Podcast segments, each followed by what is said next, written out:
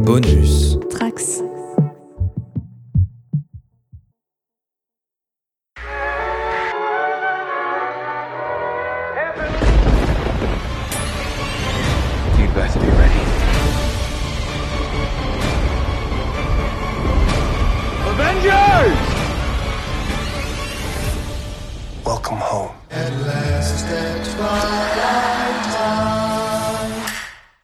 Bienvenue dans WMCU pour ce 30e numéro qui va revenir sur un film dont on aurait dû parler il y a trois mois, mais on n'a pas eu le temps et on a sans cesse repoussé. Vous l'aurez compris, on va parler d'Eternals de Chloé Zhao, sorti le 3 novembre 2021 si je ne m'abuse, inspiré bien sûr euh, de, des personnages et de l'univers de Jack Kirby chez Marvel, et avec un casting de folie, on reviendra dessus tout à l'heure. Mais aujourd'hui, pour en parler, j'ai avec moi mes acolytes, j'ai Manon, salut Manon, Salut tout le monde. Queen, salut, Hello et Aurélien, salut Aurélien. Hello, hello. Ça fait un moment qu'on t'a pas entendu, Aurélien. Ça devait être pendant What If, je crois. Oh, oh là là. Euh, je sais, non, je sais même pas. Je crois que j'ai pas voulu parler de What If. Je... On a sur le, le premier, je crois, sur le pilote, c'était là, je crois. Ah, peut-être. Je, je sais que finalement, j'en ai parlé sur First Print parce que, mais, euh, mais vraiment, non. Bon, bref. Donc euh, non, ouais, ça faisait longtemps. C'est vrai, j'avais beaucoup de boulot. et j'ai- j'ai- je, je, je, je mourais un peu sous le travail. Mais pour Eternal, je me suis dit oui. Eh ben écoute, ça fait plaisir de t'avoir. Et on va entrer directement dans le vif du sujet et on, on va faire un, petit tour de table de ce que vous avez pensé. Alors je sais pas si vous avez pu revoir le film depuis sa sortie. Moi je l'ai revu euh, aujourd'hui, je sais que Manon aussi. Euh, Queen, on va commencer par toi. Qu'est-ce que t'as pensé euh, du film dans son ensemble? Globalement, euh, globalement, j'avais plutôt bien aimé. Enfin, comment dire? C'était vraiment assez ambivalent en fait comme sentiment en sortant de, de la séance. C'est-à-dire que je, je l'ai trouvé des longueurs, mais je l'ai pas trouvé désagréable pour autant. Euh, j'ai apprécié le côté esthétique extrêmement poussé. Ça, ça fait vraiment évidemment des, des grosses qualités de ce film et puis des, des marqueurs qui le différencient énormément des autres, euh, des autres euh, créations du MCU. Et à part ça, il y a juste la fin que j'ai trouvé un peu brouillonne, un peu facile. Je m'attendais pas non plus à. Enfin, j'étais un peu déçu sur, euh, sur la fin. Et puis il y a les dernières minutes et les scènes post-gènes qui m'ont redonné un sentiment positif en sortant de salle. Donc c'est vrai que c'est un objet filmique très particulier. J'aurais aimé pouvoir le revoir avant qu'on fasse cette émission. Euh, euh, malheureusement, j'ai pas eu l'occasion, j'ai pas pris le temps sinon. Et euh, parce que je pense que après avoir eu le premier visionnage, il s'apprécie plus. Mhm. Parce que on sait du coup à quoi on s'attend. Euh, enfin, on, sait ce, à quoi on va avoir droit. Et je pense que c'est là qui fait toute la subtilité de ce film par rapport à d'autres, euh, aux autres films classiques du, MCU qui sont très popcorn, très classiques, très, très respectueux du- d'un, certain cahier des charges. Celui-ci a vraiment beaucoup de différences et c'est ce qui lui donne ce côté, il s'apprécie sur la durée. Ok, très bien. Manon, toi qui en as un souvenir euh, très récent, du coup, qu'est-ce que t'en as pensé à la fois à l'époque et, euh, et au revisionnage justement du coup Ben franchement, je rejoins complètement ce qu'a dit Queen parce qu'en fait, quand je suis allée voir le film pour la première fois, déjà, je, pense qu'il faut remettre un peu dans le contexte de que ce film, c'était euh, pour moi, mais je pense pour pas mal de gens, une grosse grosse attente quand il a été annoncé, quand on a annoncé surtout Chloé Zhao à la fois à la réalisation mais aussi au scénario. Je trouve que ça, ça, ça, ça a donné super envie de le voir et puis est arrivé ce qui est arrivé, c'est-à-dire plus d'un an de décalage dû au Covid.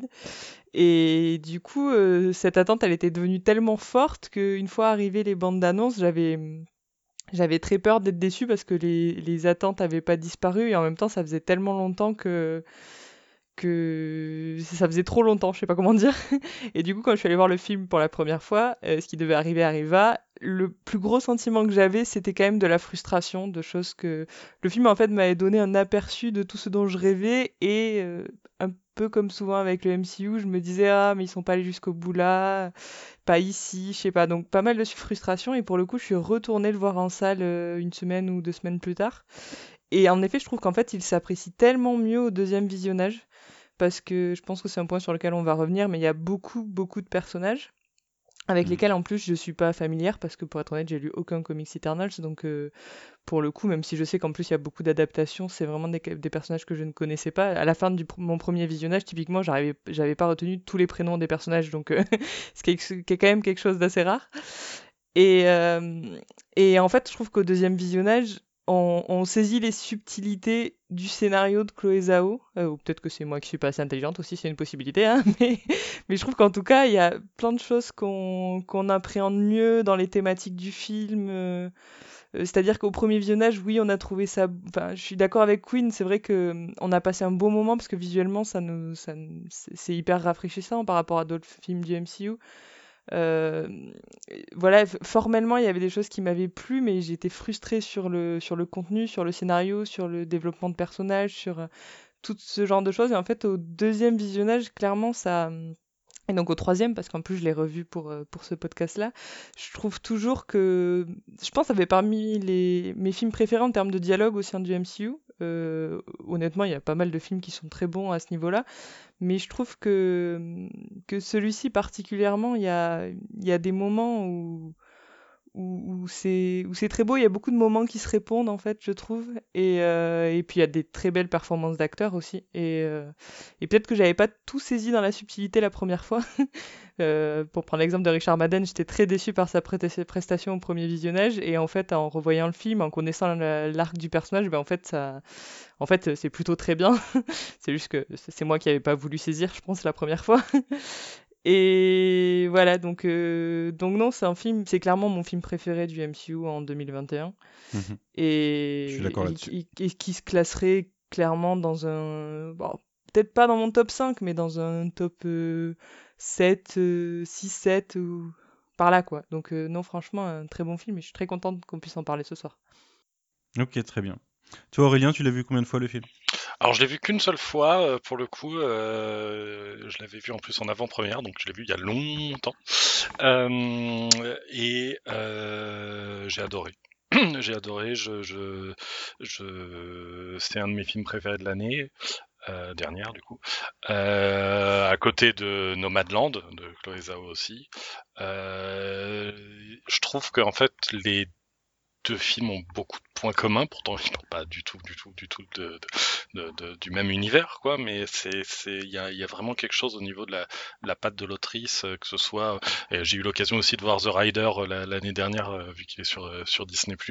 Et vraiment, il y a, y a un truc où c'est c'est c'est vraiment un des trucs qui m'a fait énormément de plaisir devant le film, c'est le fait de ressentir vraiment que c'était un film de Chloé Zhao. C'est c'est c'est ça se sent à tous les moments du film, dans la manière de filmer, dans la manière euh, de, de, de, raconter l'histoire, dans ce que ça raconte, dans les thématiques abordées. Et, euh, et vraiment, j'ai je, je, trouvé ça assez enthousiasmant. Euh, j'ai trouvé ça aussi euh, assez enthousiasmant que ce soit pas un film de Chloé Zhao qui repousse le MCU. C'est-à-dire, il n'y a, a, pas de volonté de.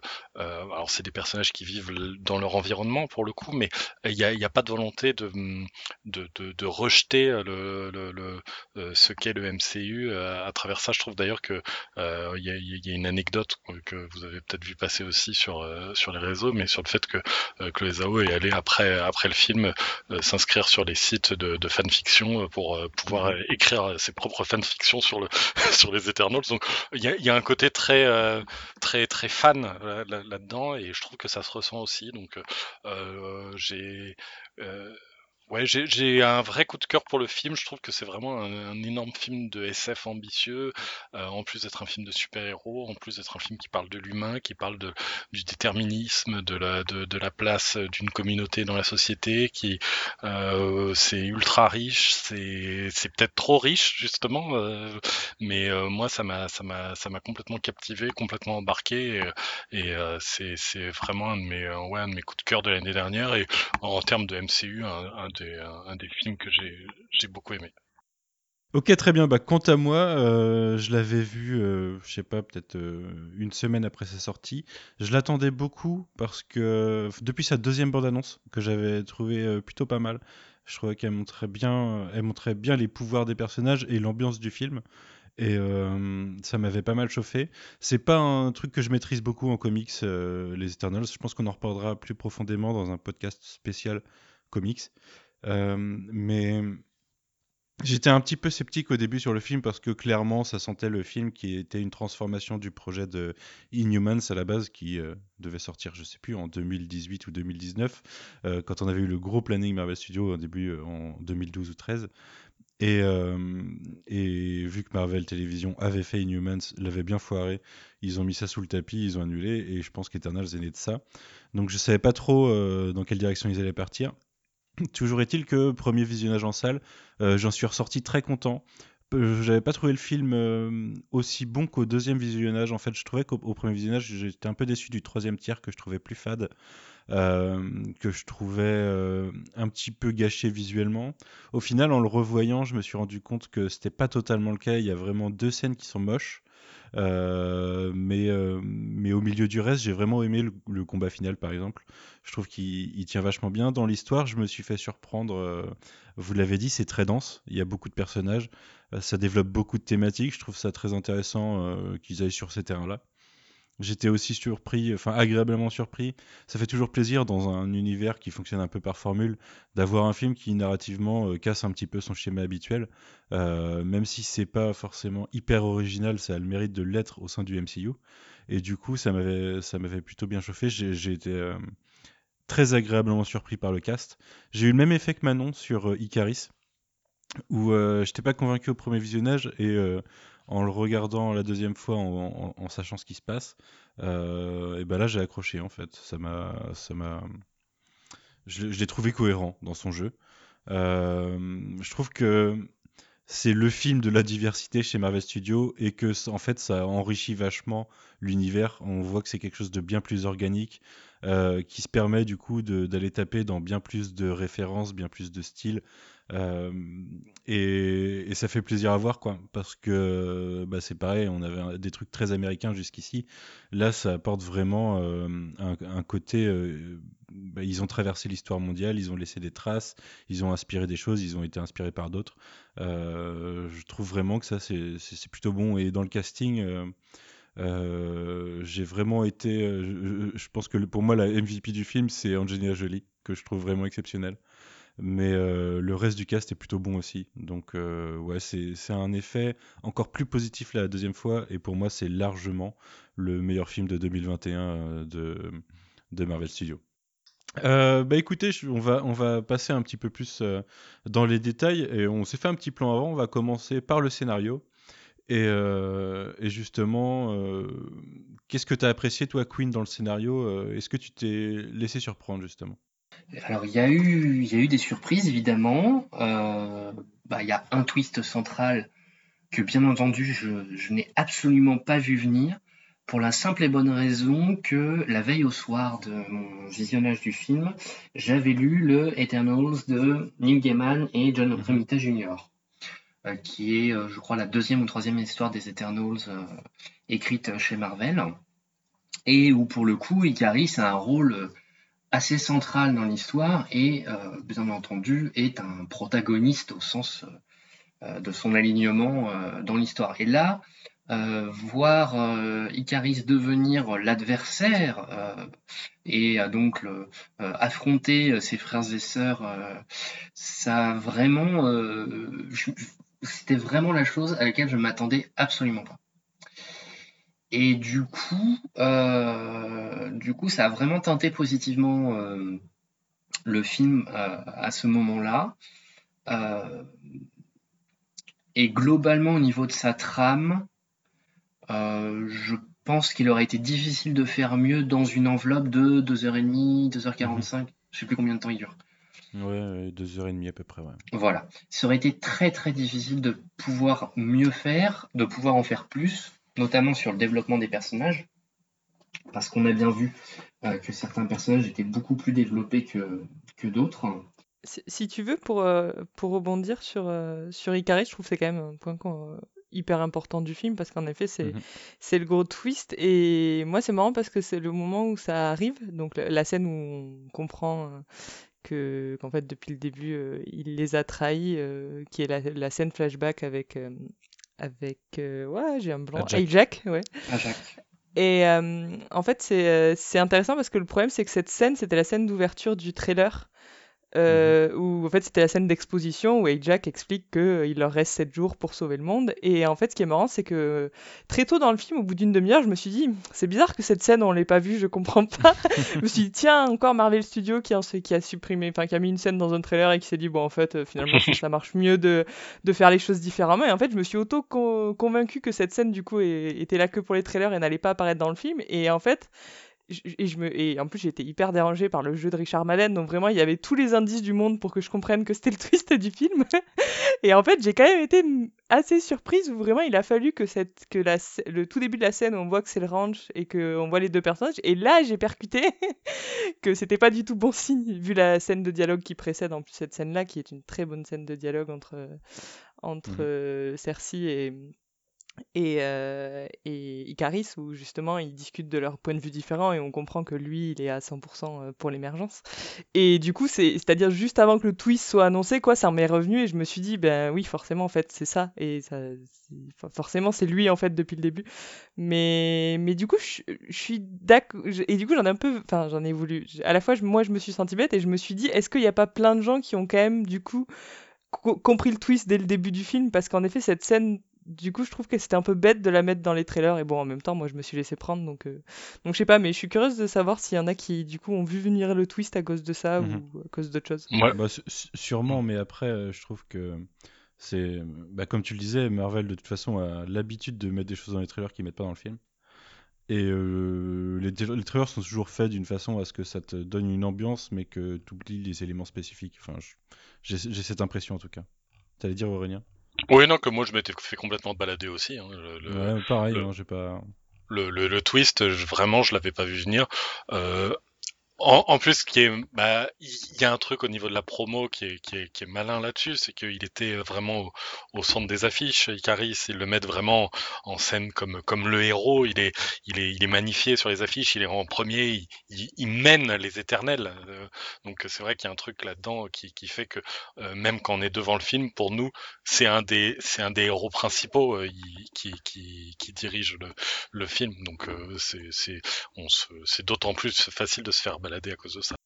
Hmm, il y a un truc que tu as dit, Queen, sur le fait que euh, les personnages, il y a un déséquilibre dans les personnages qui est induit en fait par la, structure du scénario qui fait qu'ils se retrouvent progressivement. Et du coup, il y a de plus en plus de monde, mais il y en a qu'on découvre assez tard, enfin qu'on récupère assez tard euh, au sein du film. Euh, je trouve que c'est relativement bien équilibré, enfin que ça fonctionne assez bien. Ça utilise les bons personnages quand il faut. Je trouve juste que parfois le, le, temps, le, ceux qui ont le plus de temps d'exposition euh, en souffrent un peu. Moi, je trouve que Cersei, en fait, sur la fin, euh, dans, dans, les scènes de dialogue, de débat, de choses comme ça, euh, est un peu en retrait par rapport au reste. Elle ressort, elle ressort beaucoup moins une fois que le cast est réuni.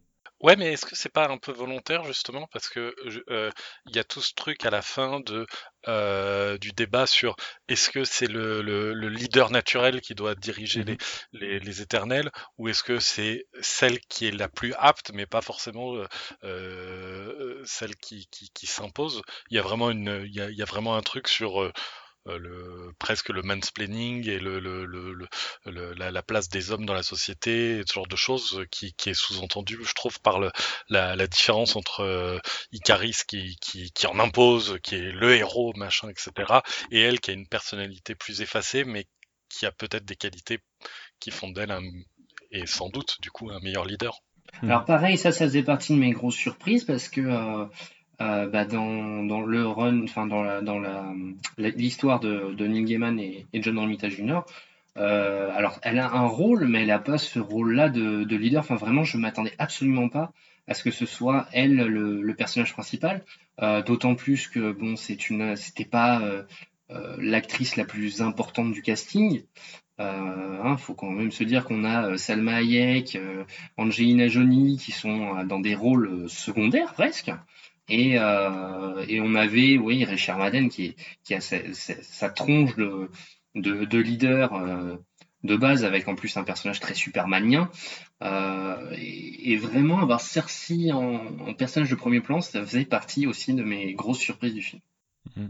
En fait, sur cette question de leadership, je trouve que ce qu'il y a d'intéressant aussi dans le film, c'est que que ce soit Cersei ou Icaris, à part être obsédé à l'idée de rassembler tout le monde, euh, ils ne donnent pas naturellement leur avis. Icaris passe le film, on comprendra pourquoi à la fin, mais passe le film à être présent, mais justement à pas donner son avis. Et en fait, c'est les gens qui, en effet, parce que c'est cette figure euh, bah, d'homme alpha entre guillemets, qui vont vers lui, qui arrêtent pas de se tourner vers lui en lui disant "Et toi, qu'est-ce que t'en penses?" Et tandis que Cersei, qui a été désignée par Jack pour être la chef, ben en fait, elle est moins, euh, on lui demande moins euh, ou en tout cas on se tourne pas naturellement vers elle, sauf peut-être les personnages féminins dans le film qui vont plus avoir, plus avoir cette tendance. Euh, je pense euh, notamment à Sina qui a une, très jolie scène avec elle sur cette question de leadership. Mais au sein du film, c'est vrai que beaucoup de personnages vont avoir tendance à se tourner vers Icaris, alors que, que même si on ressent que lui a, est, très amer de ne pas avoir eu ce, ce rôle, euh, en soi, souvent il est présent et il, est taiseux en fait, mais il y a ce côté en effet euh, de, du charisme. On, veut en faire ce personnage charismatique qui, qui, qui, appelle le leadership, alors qu'en effet, ce n'est pas à lui qu'il a été accordé. Du coup, je trouve que parmi les nombreuses thématiques dont parle le film, ben, en fait, je trouve qu'il parle beaucoup de leadership et c'est intéressant ce qui est développé autour de cette notion. Hmm. Il faut rajouter qu'en plus, lui, son plan, c'est qu'il perd du temps en fait. Donc, il n'a pas spécialement ouais. envie d'être proactif, je pense. Moi, je trouve que c'est un peu une, un peu une incohérence du film. Enfin, s'il y a une incohérence qui me gêne toujours au visionnage, c'est pourquoi il, euh, il, les amène à se rassembler, qui était le, le plan d'Ajax euh, juste avant qu'il la, qu'il la, enfin, qu'il la trahisse. La dernière chose qu'elle lui dit, c'est il faut rassembler les autres. Et mmh. en fait, au cours du film, après l'avoir tué et alors qu'il veut stopper l'émergence, tout au long du film, c'est lui qui insiste le plus pour rassembler tout le monde. Donc, euh, moi, je trouve que c'est une grosse incohérence de scénario. Parce que son plan, c'est de, ouais, c'est de, de, les rassembler contre les déviants, alors qu'au final, ils, ils, partent dans une toute autre direction quasiment. Oui, mais pa parce qu'en plus, lui, ne, à, à ce moment-là, il, a, il, il, garde l'idée qu'il faut continuer de se débarrasser des déviants, non? Euh, Est-ce qu'il sait, je, je, pour le coup, j'ai pas, pour la, pas avoir revu le film, est-ce qu'il sait que les déviants ne servent plus à rien à ce moment-là et qu'ils peut, euh, ils peuvent être, euh, ils peuvent être laissés euh... mais en fait, lui, il argumente en disant que c'est, il les rassemble pour les protéger des déviants. Qu'en fait, lui, son but, c'est de les protéger des déviants, et c'est pour ça qu'il les, c'est pour ça, il, il dit que c'est pour ça qu'il est, qu'il est, enfin, à, Londres, il, prend le truc de, de les accompagner parce qu'il y a des déviants. Et après, à la toute fin, euh, au moment où il trahit, il leur dit la, la, seule, la seule chose que je voulais, c'était vous protéger des déviants. Il prononce la phrase. Ah oui, mais, mais coup, on... et est-ce qu'il ne veut pas aussi tout simplement les réunir pour qu'ils soient tous dans le, le, domo, dans le vaisseau, à la fin, euh, au moment de l'émergence, pour se barrer? Bah, je crois pas qu'ils sont censés non. se barrer de toute façon. Non, non, non, non, normalement, ils meurent et ils c'est seraient... moitié uploadé ouais. et, oui, puis, ça. Euh, et puis voilà quoi. Ils non, non, il a, justement, il a, ce, il a ce discours mmh. très, très beau euh, quand il fait ses adieux à, avant de trahir tout le monde à, à Cersei en disant qu'il aurait, qu'il aurait aimé pouvoir se souvenir de ce qui, ce qui ah s'est oui, passé. Il a un côté très mélancolique qui est ma... Mmh. En fait, c'est, c'est marrant parce que euh, hors micro, avec, euh, enfin hors micro et même euh, textuellement au moment de la sortie du film avec Aurélien, euh, on avait discuté du, du rapport entre, entre Cersei et Icaris et c'était une de mes grosses frustrations au premier visionnage et où j'avais pas très bien compris ce, que, ce qui nous était raconté et c'est vrai que c'est toi qui m'avais euh, m'avait bien convaincu de pourquoi tout au long du film je trouvais qu'Icaris et Cersei n'avaient pas du tout d'alchimie et je trouvais ça problématique. Et s'il y a bien une scène où justement cette alchimie ressort et, et au bon moment et parce que ça a du sens, c'est cette scène euh, très mélancolique où euh, ju juste avant sa trahison, en fait, le moment où il se rend compte qu'il va devoir les combattre et que du coup il a tout ce, cet échange avec elle en lui disant, bah, en lui faisant une espèce de déclaration d'amour, mais complètement sur, euh, sur en, dans la mélancolie et le et d'une tristesse qui est qui, qui, qui, est très très belle. Et c'est à ce moment-là qu'on sent qu'en fait il voulait honnêtement les protéger sûrement des déviants. Mais je trouve que c'est il aurait dû se rendre compte que que, que vu qu'ils allaient apprendre ils avaient appris pour l'émergence ils allaient vouloir lutter contre l'émergence vu que c'était mmh. aussi ce qui est arrivé avec Jack enfin, il y a un il y a un contresens là qui est un peu ouais mais il, il, lutte contre sa nature à ce moment-là aussi. Il y a un truc où il est il est il est perdu aussi mais de toute façon, il est, c'est un personnage qui est plein de contradictions puisque son but, c'est de les, pro... enfin, il, il, a un peu des priorités comme Robocop. Vous voyez, euh, directive prioritaire, c'est euh, obéir à Richem, et directive secondaire, c'est euh, protéger, protéger sa famille. Mais au final, il la protège pour qu'elle finisse tués par l'émergence avant de se réincarner plus tard. Donc son, son, plan de les protéger, il est, euh, il est en contradiction même avec l'idée qu'il veut que l'émergence se réalise. Donc de toute façon, il est plein de contradictions, mais par contre, je suis pas totalement d'accord sur le fait que ça ressort qu'une fois dans le film. Pour moi, ça ressort à un autre moment clé, et je l'avais oublié en fait euh, après le premier visionnage. C'est qu'en fait, il abandonne le combat à la fin. Il, ah oui. euh, il, il, il, voit Circé, Cersei, et en fait, il se dit bon bah ok, j'abandonne. Et non seulement il va aller se sacrifier après, mais Oui. en plus, il participe à, il participe à, à l'Unimind. Oui, oui, bien sûr. Je, par- je pensais plus à avant, c'est-à-dire que là, euh, le moment dont je parle, je pense c'est au bout de 2 heures ou euh, 1h45 de film, quelque chose Ouais. comme ça. Et ça, en effet, c'est à la toute fin. Et en effet, quand j'ai revu la scène, je, je, la trouve toujours aussi belle. C'est la, c'est la conclusion du film. Et c'est en ça que pour moi, je trouve le troisième acte, il est, euh, il est très réussi. Et peut-être qu'au premier visionnage, j'avais, j'avais pas eu ce ressenti, mais en, en le re-revoyant là, je me suis dit, été j'ai été encore saisi par l'émotion alors que ça fait trois fois quoi donc euh, donc Mm. ouais non c'est un, c'est un très beau moment Il y a un truc sur lequel je voulais revenir parce que ça, pour moi, ça arrive euh, dès la scène d'intro. Enfin, passer, passer le petit carton euh, qui nous présente. D'ailleurs, ils ont jamais fait ça chez Marvel Studios, je crois, avant, un petit carton de présentation à la, à la Star Wars. Oui, Euh, et carton qui est en plus faux. C'est, je trouve que c'est un procédé narratif assez génial, c'est-à-dire qu'on nous Oui. présente ce que les personnages croient savoir et qui en fait va s'avérer contredit par la, la narration du film. Je trouve que c'est un procédé euh, à la fois extrêmement malin et extrêmement euh, pervers, j'ai envie de dire, dans le sens où c'est vraiment genre, regardez, on vous dit ça, avec le petit rire sous cap. Ils ne savent pas encore, mais c'est faux. Ouais. Mais ce, sur quoi je voulais revenir, c'est que euh, la scène d'intro, on voit leur premier combat, du coup, contre les déviants. Et je sais pas ce que vous en avez pensé, mais moi, euh, j'étais devant le film, je fais bon, ok, c'est c'est une c'est la meilleure scène de Justice League que j'ai vue à l'écran de, ma vie, quoi. C'est vraiment euh, les personnages ont des pouvoirs qui, alors forcément, en plus, ça s'ouvre avec Icaris qui arrive, on dirait Superman. Euh, le personnage est écrit comme ça, de toute façon, c'est normal. Il y, a- il y a quelques références à ça dans le film. Mais derrière, on a euh, bah, forcément Wonder Woman, Flash et des personnages comme ça.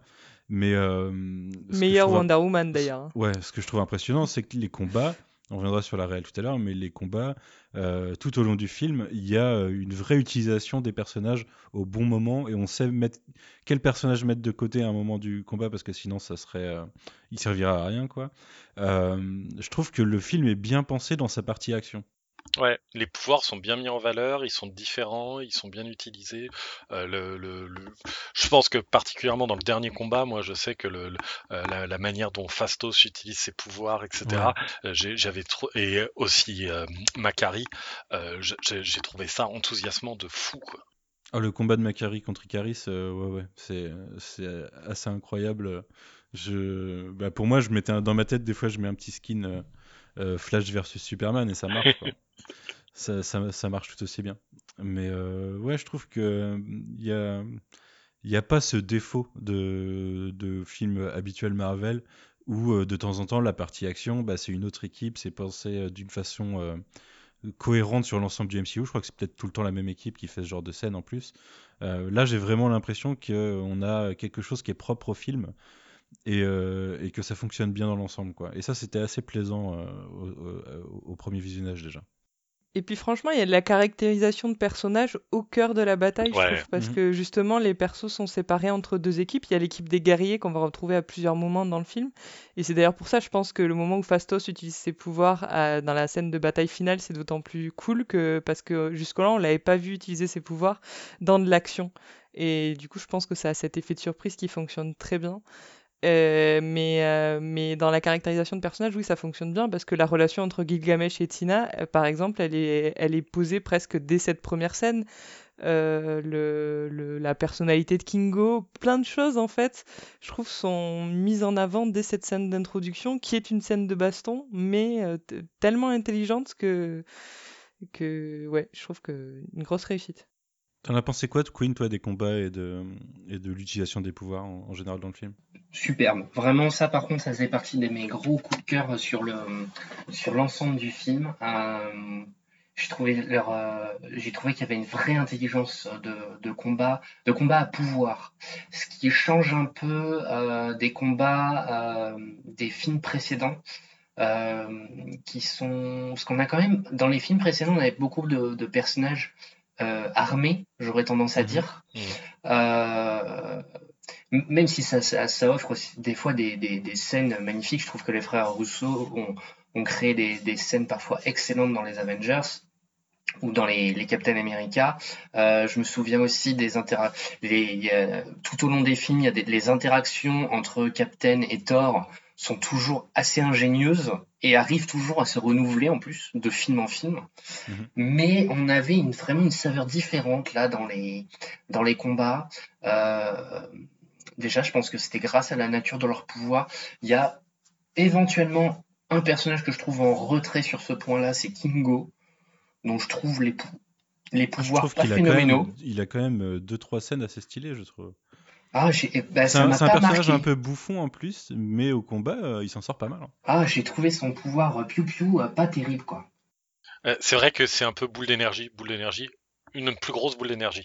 Ouais, voilà, c'est, j'ai trouvé pas. je me suis dit, euh, quitte à avoir des gros pouvoirs de, de demi-dieu, euh, j'aurais trouvé euh, quelque chose d'un peu plus intelligent que, des, que du piou-piou, quoi.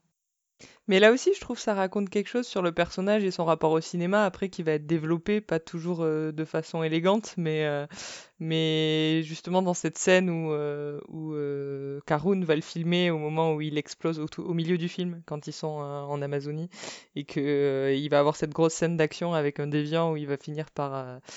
littéralement, on dirait qu'il tient un flingue quand il tire avec euh, ses, ses- ses doigts, du coup. Mhm. et il explose un gros déviant euh, et, et que du coup c'est vraiment le cliché de la scène euh, de la scène d'action d'un film enfin d'un film d'action quoi je trouve que c'est ils en font quelque chose d'intéressant à défaut que visuellement ce soit le plus le plus cool c'est bien exploité je trouve Ouais, moi je j'ai plutôt apprécié. ouais. Je réfléchis à qui pourrait être le plus faible au combat et on n'a pas eu- vu assez Fastos, mais quand on l'a vu, euh, il s'est bien déchaîné. Il a réussi à maîtriser Icaris, ce qui n'est pas rien. Mais mais au combat c'est Ajax parce que du coup en fait bah, elle c'est guérit du- mais c'est la fonction de support, c'est un jeu vidéo. euh, là, elle est, elle est là pour heal. Euh, c'est assez intéressant. Euh, même si elle est capable de se battre, hein, on la voit, euh, on la voit euh, essayer de maîtriser euh, Tina quand elle pète un plomb, quand elle atteint du Madwiri.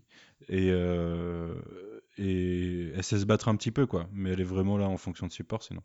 Mais moi, ce qui m'a fait rire, alors que c'est pas du tout censé être une scène drôle au revisionnage, et il aurait fallu que je revienne en arrière pour vérifier, mais quand euh, Icaris la tue en la jetant dans la fosse aux déviants, euh, à un moment, elle récupère une carabine, et, euh, et en fait, elle se met à tirer sur le déviant. En, plus, elle a toujours son chapeau de... Non, je sais... elle a peut-être plus le chapeau, mais elle est vraiment habillée en mode, Mhm. en mode ranch et tout, et du coup, elle, a- elle se retrouve avec une carabine dans les mains, et elle essaie de le défoncer à coup de carabine, et j'ai trouvé ça tellement un, peu absurde, et, et tout d'un coup, je me suis... peu comme, comme je- je- là, je l'ai fait juste avant de regarder le podcast, j'étais en train de manger et tout, et je me suis dit, j'ai raté un truc, à quel moment elle a une carabine dans la fosse, ça n'a aucun sens. Je sais qu'à cet endroit-là, ils ont tué euh, tout un certain, tout un village, je crois. Et, euh, Ouais, juste avant, peut-être, euh, il doit y avoir des cadavres ou des mecs qui étaient là et qui avaient des fusils, peut-être, tu vois.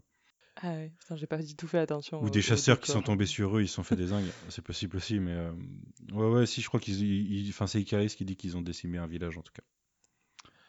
Donc je pense que ça vient de là, ouais. À la rigueur, euh, le plus faible au combat de base, ça pourrait être Druig, euh, parce qu'il est aussi, c'est aussi une, une fonction de support. On le voit se battre quand même quand ils sont chez lui et qu'il y a l'invasion de Deviant. Il est, lui, en l'occurrence, il se bat au fusil à pompe et en faisant des acrobaties. mais, euh, mais ouais, il, il sait se battre quand même malgré son absence de pouvoir euh, physique de base. ouais. Vous avez des persos préférés d'ailleurs? J'ai envie de dire tous, quoi. Vraiment, vraiment, je trouve qu'ils sont, ils- il y a, un, euh, je, je les, je les ai quasiment tous instantanément aimés. Euh, je, je- que ce soit euh, Gilgamesh, Ajak, euh, Fastos, Macari. euh, ouais, non, je vraiment euh, mention globale pour le groupe. Toi, Manon? Ouais. Bah, j'ai la, j'ai la même que toi en numéro 1, ce serait Tina, parce que vraiment, euh, et, et c'est je, je- je- c'est fou parce que je vous jure que. Alors, j'ai pas vu non plus plein de films de- d'Angelina Jolie, mais des deux que j'ai vus qui me viennent, je ne les aime pas, et jusque-là, je pensais ne pas aimer Angelina Jolie, et en fait, dans ce film, je la trouve extraordinaire. Et j'adore son personnage dans la façon qu'elle a de se battre dans les elle a pas non plus beaucoup de lignes de dialogue. Et à chaque fois je trouve qu'elle patronne. Elle impose de l'émotion et du respect. Je, trouve sa, sa performance assez folle. Et en effet je trouve qu'elle tire.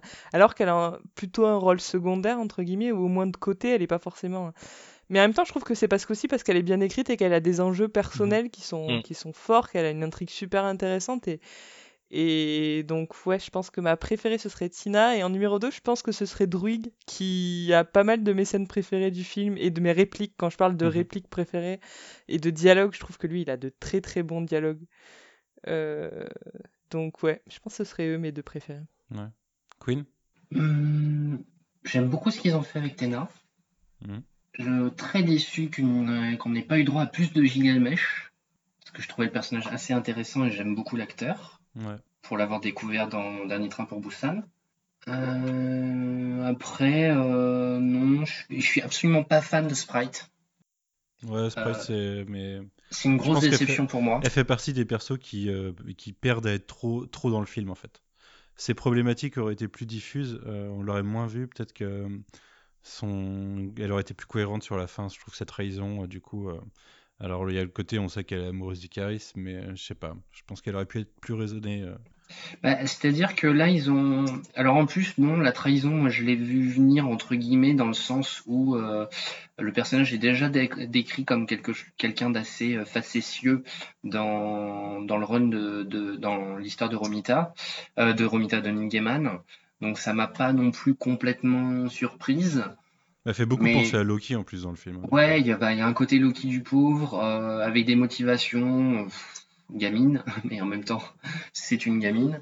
Euh, alors justement, tu vois, c'est typiquement c'est ça, c'est qu'elle continue d'avoir des réactions extrêmement immatures, alors qu'elle est censée avoir des milliers d'années d'existence, donc elle devrait être beaucoup plus sage.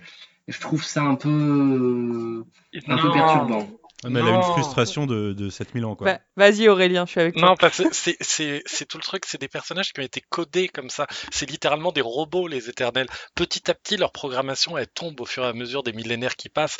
Et encore, elle tombe pas chez toutes, justement. Un personnage comme Cersei, euh, c'est sa, sa, programmation pète quasiment dès qu'elle rencontre un humain. Elle fait C'est cool l'humanité. Je, je, je, suis fan, je mm. stan. Allez, go l'humanité. Et elle, elle, elle, elle fonce là-dedans dès le début. Mais un personnage comme Icaris, il lui faut littéralement ces 7000 ans et une guerre fratricide pour changer. Mais justement, ils ont tous à lutter contre une programmation qui a ancré en eux de, de, jusqu'au fond de leur âme.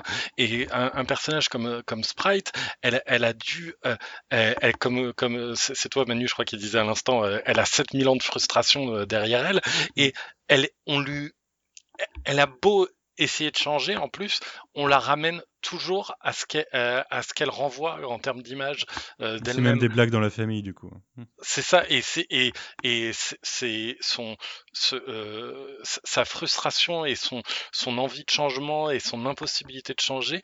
Je, je, je, je, comprends que le personnage soit soit en fait je trouve, à, fleur de peau et prêt à craquer à n'importe quel moment.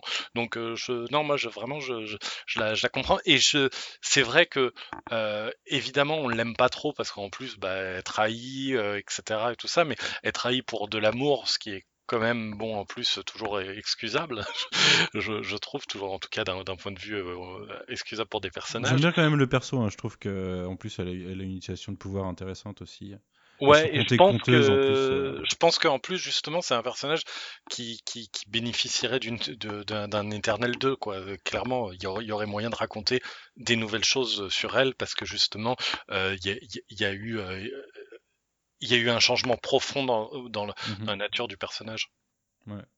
Ouais, moi franchement je trouve que ce qu'elle rêve c'est de grandir en fait donc c'est ce côté ça a beau être 7000 ans elle ça fait 7000 ans qu'elle est qu'elle a pas bouger et que et qu'elle est toujours cet enfant parce qu'en effet c'est l'image qu'on a d'elle et, et pour le coup euh, la scène où elle où elle trahit euh, où alors moi ce que moi le vrai problème que j'ai c'est qu'elle poignarde Cersei et que en fait euh, on s'en fout alors que clairement elle, avait, elle a l'air de l'avoir poignardé en mode un peu vénère et tout et Cersei a l'air d'aller relativement très bien, mais bon, c'est un autre problème. mais je trouve que cette scène, pour le coup, est, est assez belle moi, ce qui m'a le plus dérangé, c'est que dans, dans sa hum, trahison, c'est pas tant qu'elle qu'elle suive euh, Icaris, qu'elle lui pardonne d'avoir tué Ajax, alors que dans le film, on nous vend quand même une relation assez forte à Ajax du personnage de Sprite. Mhm. Et du coup, euh, moi, pour le coup, ça fait partie de ces, de, de ces choses où, à l'inverse de toi, Manu, qui disait peut-être qu'elle a trop de scènes, moi, je trouve que de toute façon, tous les personnages, pour moi, Peut-être parce que comme Aurélien, je les aime trop, non pas assez de scènes en fait.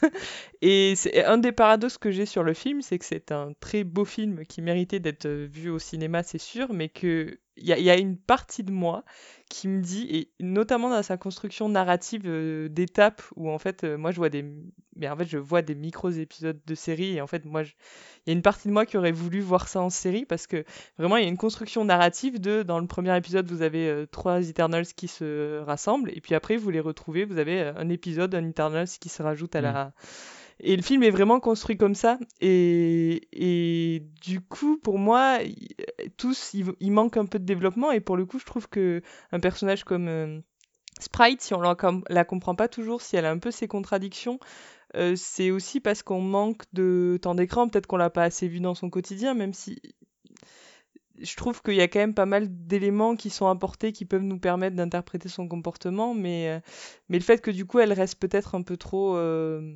antipathique, c'est lié au fait qu'on manque quand même de scènes avec elle ou que, que chaque scène doit être utilisée pour raconter quelque chose. Du coup, il n'y a peut-être pas assez de, scènes du quotidien, ce qui est, ce qui est logique parce que le les films ne sont pas de, voués à montrer le quotidien par rapport à en, en contradiction à des séries, mais je sais pas. Moi, je c'est pas du tout mon personnage hmm. préféré, mais j'ai quand même ressenti beaucoup d'empathie avec elle et il y a pas mal de scènes où elle est dans, dans sa relation à Kingo aussi. À un moment, ils ont un échange quand elle l'accuse de l'avoir euh, de l'avoir quitté. Pareil, en fait, il y a beaucoup de choses qui sont dites dans les dialogues qu'on ne voit pas et que du coup, on nous force à imaginer, ce qui en soi est, très intéressant, mais je pense que c'est la façon dont on imagine ces non-dits, enfin ces choses euh, qui restent euh, de, non-vues plutôt, qui font qu'on comprend plus ou moins les personnages ou qu'on n'a pas la même interprétation, ce qui est aussi intéressant. C'est marrant parce que dans, le, les choses, euh, enfin dans, le fait qu'on ne voit pas ça, moi, je, vu qu'en en le revoyant, du coup, il y a une scène où on découvre Kingo dans sa scène Bollywood.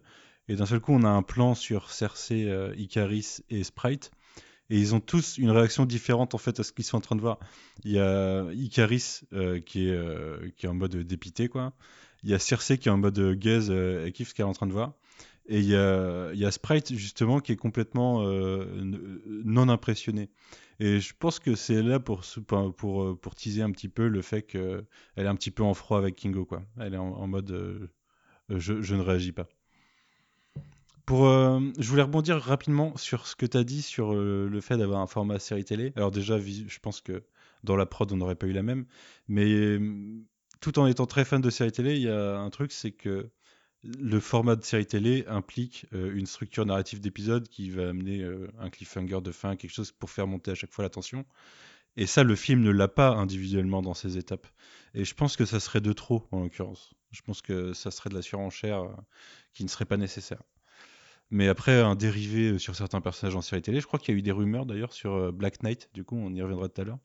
Mais je sais qu'il y en a qui, s'attendent à, voir Black Knight débarquer sur Disney Plus à un moment, ce qui serait pas déconnant.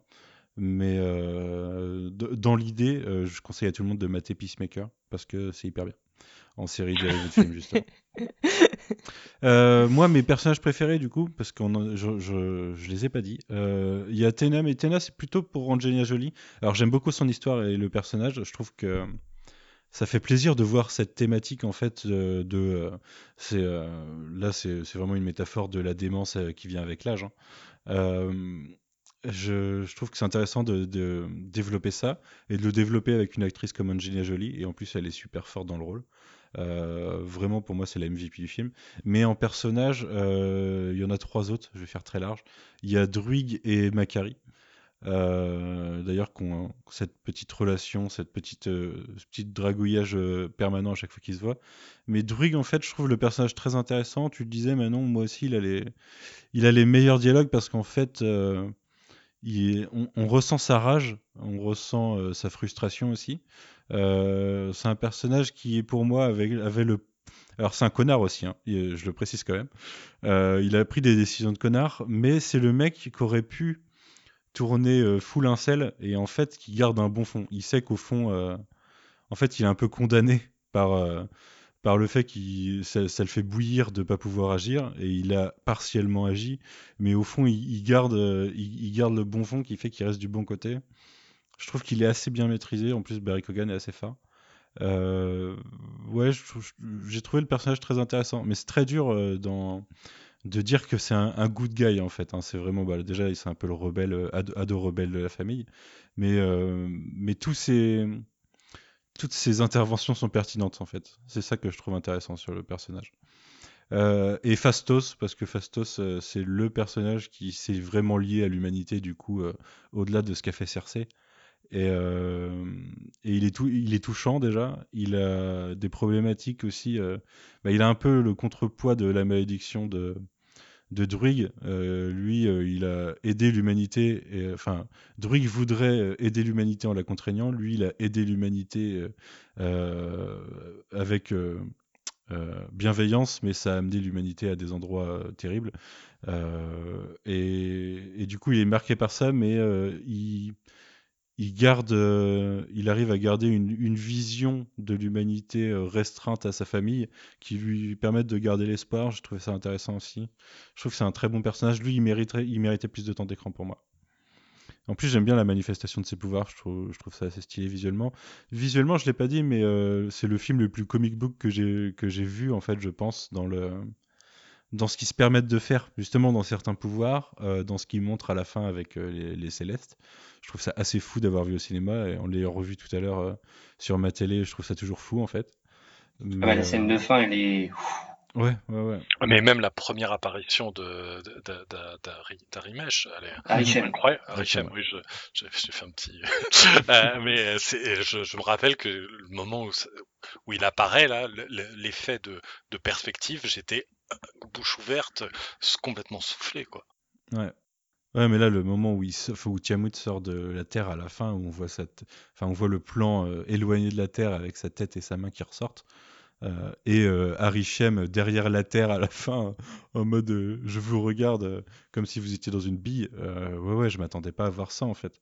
Là, en fait, je m'attendais à ce que peut-être on voit ça dans Fantastic Four un jour avec Galactus, mais là, la porte est complètement ouverte pour Galactus avec ça. Limite, il serait plus impressionnant. Ouais, c'est ce que c'est ce que je me dis. Mais Ils se je- sont limite grillés une cartouche. Oui, et je pense que ce serait difficile de refaire, euh, de faire euh, euh, Galactus maintenant qu'il y a eu ça. Ouais, peut-être, je sais pas.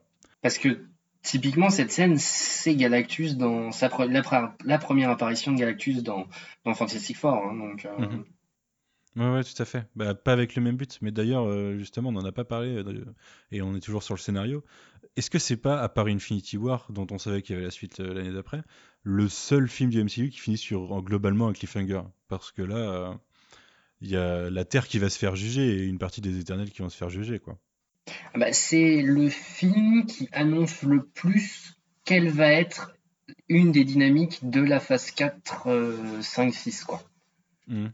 Euh, là, Tu crois clairement, que ça va voilà. avoir une, une répercussion sur aussi longtemps? Ben, alors, je dis 4, 5, 6 parce qu'il y a eu une première trilogie de phases, donc je reste dans cette idée-là. Après, je peux me tromper. Euh, franchement, leurs plans sont pas encore très bien dévoilés, mais on sait que on sera moins sur une phase globale s'étalant sur 20 films, euh, avec plus ou moins des liens les uns les autres. euh, comme on a eu donc euh, sur les phases 1, 2, 3, mais plus sur euh, des, euh, trames euh, parallèles Mhm. euh, d'ampleur qui vont traverser des séries de films. Ouais. C'est-à-dire que là, bon, les Eternals, on peut imaginer qu'il y aura euh, du Avengers très certainement, en tout cas Du les Guardians. futures formes, formes d'Avengers, du Guardians, et en gros tout ce qui va toucher au cosmique. Euh, il faudra Captain voir un peu ce que va donner euh, euh, le prochain film Marvels. On va voir un peu si ça va sur cette trame-là ou sur une autre. On sait qu'il y a une trame qui sera plus centrée sur la Terre, sur ce qui se passe avec la Terre, avec la Secret Invasion, ce qui a été un peu sous-entendu avec le personnage de Sharon Carter, le fait qu'il va y avoir une série Secret Invasion, Qui a été repoussé d'ailleurs. qui a été propoussé bien sûr. Euh, enfin, en effet. Euh, donc voilà. Euh, qu'est-ce que, on sait qu'il va y avoir une partie d'intrigue qui sera plus multivers. Euh, donc ça a été mis en place d'abord par Vendavision, là maintenant par Spider-Man. On attend Doctor Strange bientôt. Et puis enfin, il y aura une partie Dark avec Moon Knight, avec euh, avec le Black Knight, avec Blade. Donc voilà, tout ça, ça fait différentes dynamiques et clairement il va y avoir une dynamique centrée autour de du jugement par les célestes et, et ça fait plaisir que quand même parmi les quatre films qu'on a eu cette année, il y en a eu quand même quatre, hein, faut, faut se le dire en 2021. Euh, et ben il y en a au moins un qui nous donne clairement dans quelle direction l'univers du MCU mhm. va aller. C'est vrai. Toi Aurélien, ça t'inspire quoi cette fin, euh, ce, ce jugement à venir? Ça te fait théoriser par rapport aux comics euh, Vu que j'ai pas spécialement une grande culture de celui-là. en, fait, déjà, moi, il y, a un côté où je, je, je, je, je peux pas m'empêcher de penser aux résultats du film et à craindre les, ce, que peut, ce qui peut se passer derrière vis-à-vis de ça. C'est-à-dire que, quels que soient les plans qui avaient été dressés euh, d'un point de vue scénaristique euh, avec la, la fin du, du, du film, euh, comment ils vont, euh, quel va être le payoff, euh, est-ce qu'il va avoir un Eternals 2, vu le, vu le succès mitigé du film et vu les avis, on va dire pour le mieux très contrastés autour du film, c'est pas forcément. Je pense que ce serait euh, décevant qu'il n'y ait pas de suite à ça. Ah, mais moi, ça me foutrait les boules. Là, je pense qu'on est tous les quatre d'accord. Hein, et euh, je peux rajouter, j'ai d'autres potes que je peux ramener. On, on, peut faire un club. Hein, on serait Est-ce que, est que le film s'est pas fait condamner par un calendrier surchargé de Marvel Studios? J'ai l'impression que c'est celui-là qui a été sacrifié. Euh. Il a, il a, il a, été, il a été plus mal reçu aussi. Hein. C'est un film qui est, qui est globalement. Il y a ceux qui adhèrent à la, à la, feuille de route de Zao, on va dire, et il y a ceux qui sont complètement laissés sur le côté et qui disent mais qu'est-ce que c'est que ce truc? Mais j'ai pas l'impression qu'il ait été autant marketé, je sais pas, ou, ou, différemment que les autres Marvel Studios en fait. Non, j'ai pas, j'ai pas cette impression non plus vraiment. Euh, pour le coup, euh, ils l'ont, ils l'ont vraiment poussé. Il y a vraiment eu tout, tout, ce qu'il fallait de la même manière que les autres. Non, il y a, il y a vraiment eu un. Bah, en fait, le, le truc, c'est que ça, ça, reste un film d'auteur, d'autrice ici. Il y, a, il y a une proposition de cinéma qui est, qui est, qui est, qui est plus radicale, qui est plus, j'ai même envie de dire, qui est plus prétentieuse et je le mhm. dis en fait de manière positive, c'est-à-dire c'est bien d'avoir de la prétention, c'est bien d'avoir de l'ambition et tout ça, mais qui peut du coup être perçu du mauvais côté du terme aussi. Il y a des gens qui ont pu trouver le film prétentieux, un peu poète poète, un peu euh, je me la pète, je, je, et je regarde dans le vide en parlant. Euh, et qui du coup, bah, ces gens-là, si, si on n'accroche pas à ce qui se passe, euh, truc, euh, les deux heures et demie, elles, semblent longues, et il y a beaucoup de gens qui ont eu aussi cet avis. Euh, moi, encore une fois, hein, adoré, vraiment coup de cœur immense, mais je vois quand même les retours de, de plein de gens qui parfois adorent le MCU et qui là sont complètement dubitatifs face au film. Et ouais, ça me foutrait les boules qu'il n'y ait pas de suite. Je, je pense que Kevin Feige a la, a la carte pour, pour pouvoir dire on fait un 2, allez, euh, faites-moi confiance. Et euh, voilà, et, poursuivre dans cette direction. Mais est-ce que la suite sera forcément exactement celle qui était prévue à la base euh, liée à ça C'est quand même une question qui se pose. Quoi. On est dans une industrie, on est, on est face à un film qui est, qui est là aussi pour ramener du fric. Moi j'ai quand même l'impression qu'il y a des gens qui sont passés un peu à côté par, parce que surcharge de planning. J'ai, tiens, il y a Alfro a vu le film il y a quoi une dizaine de jours, je crois, il m'a dit euh, c'est le meilleur truc que Marvel Studios a fait. Euh, et il est passé complètement à côté à la base, tu vois. Non, mais je, je, je sais, ça, il y, a eu, il y a eu aussi ce phénomène-là, mais je parle vraiment dans le côté, euh, le, le, les, les, les, avis, on va dire, quand on regarde sur l'ensemble des, des, des, différentes plateformes, que ce soit euh, Rotten Tomatoes, euh, Metacritic, IMDB, si on, si, on, regarde vraiment, pas juste un indicateur, mais tous après, sur ces sites, il y a quand même eu une grosse campagne de, de toute l'extrême droite pour justement, avant même la sortie du film, mal noter Tout à fait. C'est pour ça que je parle de tous les trucs, parce que euh, Metacritic, par exemple, ou, ou même euh, euh, le, le, score, j'ai oublié son nom, mais le, le Cinéma Score, en fait, le score qui est, qui est, qui est donné en fait à la, qui est un sondage post post film aux États-Unis, il était il était plutôt plus mauvais que les autres les autres films de Marvel Studios. Moi, je pense qu'il y a une combinaison des deux facteurs. C'est vrai que même la critique américaine, étonnamment, a été très sévère avec le film par rapport euh, de, deux mois après Shang-Chi. Alors, j'ai bien aimé Shang-Chi, mais j'ai préféré Eternals. Et la critique avait été dithyrambique sur Shang-Chi, là où ils sont allés dire Eternals, euh, bon, c'était pas si ouf quand Mm. même. du coup, euh, ce que je ne comprends pas très bien, mais c'est donc même la critique américaine a en effet été euh, pas, pas forcément donné bo- très bonne presse au film par rapport en comparaison avec les autres Marvel Ils Studios. ont censé Après, moi, je suis d'accord. Euh, Ouais, voilà, et je suis d'accord avec Manu, justement, No Way Home, qui sortait le 16 décembre ou le 15 décembre, euh, enfin le 17 décembre du coup aux États-Unis, c'est-à-dire que une semaine après la sortie d'Eternals, la promo de No Way Home, elle a pris toute la place Marvel dans l'esprit Mm. des gens en termes de, de marquer. Enfin, les gens qui sont pas allés voir The Eternals la première semaine, ils en ont plus entendu parler. Ouais, mais les, les Euh, chiffres de la première semaine donc, étaient euh, déjà mauvais. Oui, ça bah, le, le truc, c'est que Après, en période Covid, il aurait pu avoir une vie plus je longue pense, quand je pense que je pense qu'on aura une suite parce que il y aura les- y aura y aura quand même euh, le côté euh, justement euh, il y aura quand même ce côté-là de dire oui bon il a pas super bien marché mais bon de toute façon 2000, euh, 2021 mais voilà mais je pense que quand alors, je vais essayer de retomber sur mes pieds.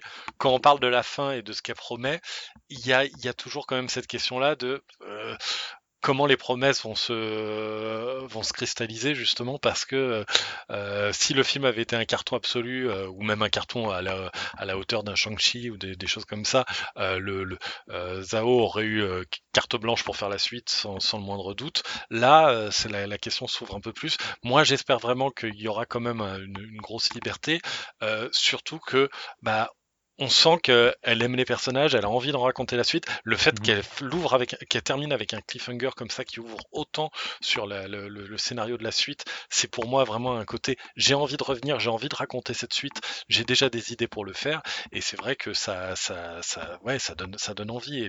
Il y a une ampleur cosmique qui se dégage de tout le film, et la fin, elle est là pour dire ah au fait. Je redouble, je redouble. Je- J'en ferai deux fois plus pour, la, pour, pour ce qui arrive. Euh, D'ailleurs, c'est on peut peut-être en parler maintenant parce qu'elle est complètement liée. La première post-générique tease Ouais. en plus la suite. Ouais, et puis en plus, elle elle un lien avec Thanos. euh, euh, il y a un côté très, pour le coup, euh, euh, c'est quand même très cool de voir Eros qui soit présenté comme le frère de Thanos. Il y a pas de, pour le coup, il n'y a pas de, de modification là-dessus. Euh, et c'est et quelle idée de génie de faire de, de, de prendre Har- Harry Styles pour jouer pour jouer le Eros quoi, le, le côté superstar. Bah ouais, ça marche à fond quoi. Je me l'étais fait spoiler un peu avant le film, ça, moi. Ouais, moi J'étais un peu deg. Mais, mais en tout cas, euh, je m'étais pas fait spoiler Pipe le Troll et euh, super content. Je m'attendais pas à voir Pipe le Troll un jour dans un Marvel Studio. J'y avais pensé un jour parce que euh, ils avaient, quand ils ont casté Peter Dinklage pour Endgame, il y avait un costume qui pouvait, à un moment, il y avait un- une sorte de costume qui pouvait ressembler à ce que serait Pipe le Troll. Et du coup, je m'étais dit, tiens, ils l'ont peut-être pris pour Pipe le Troll. Et en fait, non. Pas du tout. Et c'est le douzième rôle de Patton Oswalt dans, dans un Marvel hein, aussi, il faut dire. C'est Patton Oswalt qui le double, j'avais un doute. Ouais. Oui, Ouais, c'est Patton. Oswald. Ok, parce qu'il parlait un peu comme Seth Rogen, du coup je me suis dit tiens, qui est-ce qu'ils ont pris? Mais euh, je me souvenais plus, ok. Oui, euh, parce qu'il avait déjà joué euh, trois rôles dans Agents of S.H.I.E.L.D. et puis il a fait quelques voix depuis, ouais. Il a fait Modoc dans Modoc.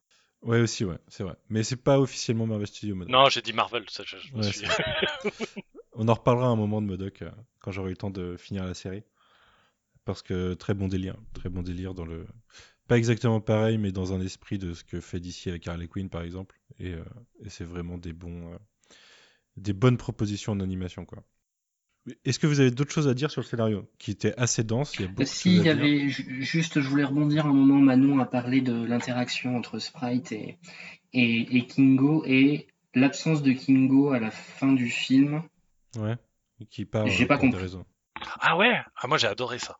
Je vois ce que ça veut raconter du personnage, mais ça change tellement de nos habitudes que après le revoir revenir débarquer un peu comme une fleur alors que, tout le monde s'est s'est battu euh, ensemble, ça m'a un peu ça m'a un peu décontenancé. C'est, pour moi, c'est quasiment la vision laïque en fait. C'est-à-dire que d'un côté, il y a le, il y a le, il y a, il y a- le croyant euh, euh, Icaris qui veut imposer sa vision. Euh, de l'autre côté, il y a un autre clan euh, qui, qui veut cesser de croire d'une certaine manière. Et lui il dit non, mais moi je suis croyant, mais je, je, je refuse de, de, je refuse d'imposer ma vision. Du coup, bah, je, je, je sors du conflit. Il y a, vraiment un truc sur la, le, le rapport, je trouve, et à la religion et à la et, et au débat presque, qui est qui est assez, euh, qui est euh, ouais, qui est très rafraîchissant. Que tu dis ouais, on n'est pas du tout habitué à ça, et je trouve ça génial. Bah, pour moi, le débat, il est au-delà de la religion. euh, il est clairement euh, pro-life versus euh, pro-choice. euh, Aussi, ouais. il y a clairement un dialogue là-dessus. Et pour moi, Kingo, euh, il est, euh, il est pro-life. Du coup, il est de ce côté-là, il est du, du côté d'Icaris.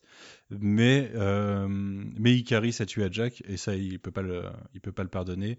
Et il a pas, il a pas spécialement envie de prendre part à, à la lutte, en fait. Ouais, c'est ça, Et, il est- et en fait, il part là-dessus en disant euh, That's my belief. Il le dit littéralement. euh, c'est, ce sont mes, euh, c'est ce en quoi je crois. Et du coup, il sort, il sort simplement du combat parce que pour lui, euh, il a pas, il a pas lieu d'en faire partie, quoi. Justement, de ce côté-là, c'est la personne qui, qui, qui croit en quelque chose, mais qui ne veut pas imposer sa croyance aux autres. Justement, c'est un peu Mhm. l'inverse. Parce que même les, du coup, le clan euh, pro-choice, dans ce cas-là, je sais pas si la métaphore fonctionne, mais ils ont ce côté de, de, de- d'imposer. Ouais. Enfin, de- du coup, c'est le camp des gentils, on soit bien d'accord. hein. Moi, je, je serais d'accord avec eux, je serais dans leur clan, mais, mais du coup, a ce côté, ils veulent l'imposer à tout le monde. Lui, c'est vrai qu'il a cette, ce positionnement intéressant et en effet qu'on n'a pas l'habitude de voir et qui peut être un peu. En fait, je pense que le personnage souffre d'être en effet un peu trop comic relief tout au long du film, en ayant lui-même un comic relief. Et, et à partir du moment où il devient intéressant, il disparaît du film. Et c'est pour Mhm. ça qu'il est intéressant. Du coup, je pense que c'est peut-être pour ça qu'il y a des frustrations autour du personnage ou qu'il est un peu incompris, mais je suis assez d'accord avec Aurélien. Moi, j'ai bien aimé son, son développement et, et il fait partie de ces personnages qui gagnent au revisionnage dans, euh, en réécoutant un peu les dialogues et ses échanges avec les Mhm. autres personnages. Ouais. Mais pour moi, le, pour moi, la métaphore, elle est évidente hein, sur le pro-life, pro-choice dans le film. Je trouve qu'il Ouais. y a vraiment beaucoup de choses qui se rapportent à ça. Euh, alors, pour euh, préciser en français, euh, pro-avortement ou anti-avortement. hein. Et ce qui est intéressant, en fait, c'est que les personnages ont tous des avis un peu différents, ont tous un, ont tous un avis différent et des arguments. Et que même ceux qui sont pour euh, tuer euh, Tiamat, ou à la base d'ailleurs, ils veulent juste l'endormir, euh, le temps de trouver un moyen d'évacuer la Terre éventuellement. Euh, Enfin, on, on voit bien, qu'ils voient bien même que leur plan il tient pas forcément debout à long terme. Euh, et du coup, ils sont obligés de se confronter à la question de bah, est-ce qu'ils le tuent et qu'est-ce que ça implique Et euh, alors, c'est vraiment euh, la, il y a vraiment la, problématique de vous détruisez une vie, quoi. Parce que là, c'est en l'occurrence, ils détruisent des milliards de vies, mais en même temps, le fait de, le fait de pas de pas avorter Tiamut, euh, ça détruit la Terre. Et là, c'est le, c'est, c'est totalement la métaphore du- de sauver la vie de la mer, en fait, euh, dans ce cas-là. Et du coup, euh, ouais, c'est. Alors, je sais pas comment ça, ça a pu être reçu, ça, par contre, sur le territoire américain.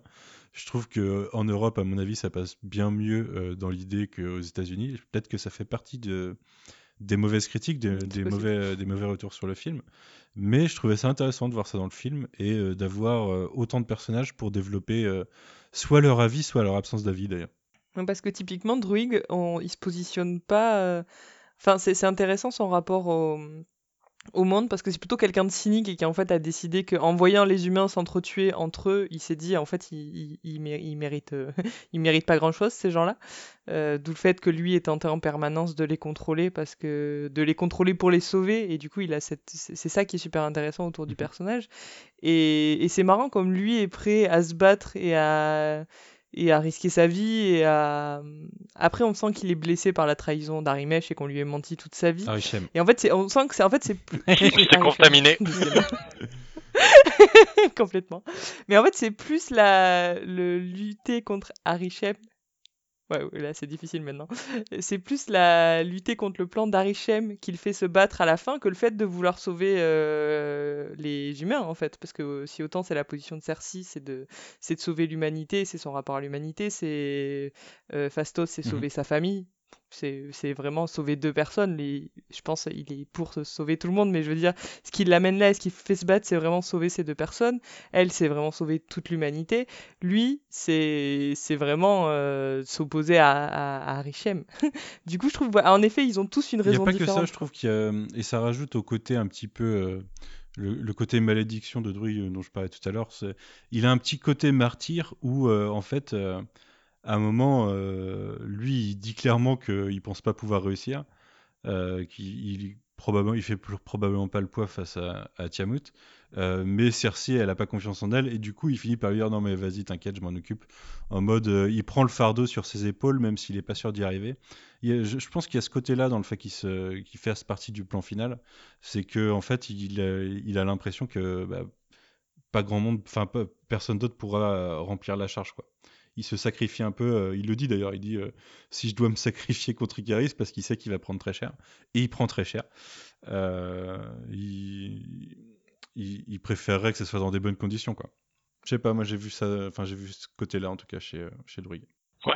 je réfléchis, est-ce que vous avez d'autres choses à rajouter sur le scénario ou est-ce qu'on passe, on a déjà pas mal parlé des acteurs, mais on peut peut-être y revenir plus précisément? Alors j'avais encore un truc à dire sur le scénario. C'est la, la, la, structure, je la trouve vachement maline en fait, la structure en, flashback. Mhm. Euh, il y en a un, le, je crois le deuxième, où, euh, qui, où on repart dans un combat qui, qui reprend un peu le même que le premier combat d'ailleurs.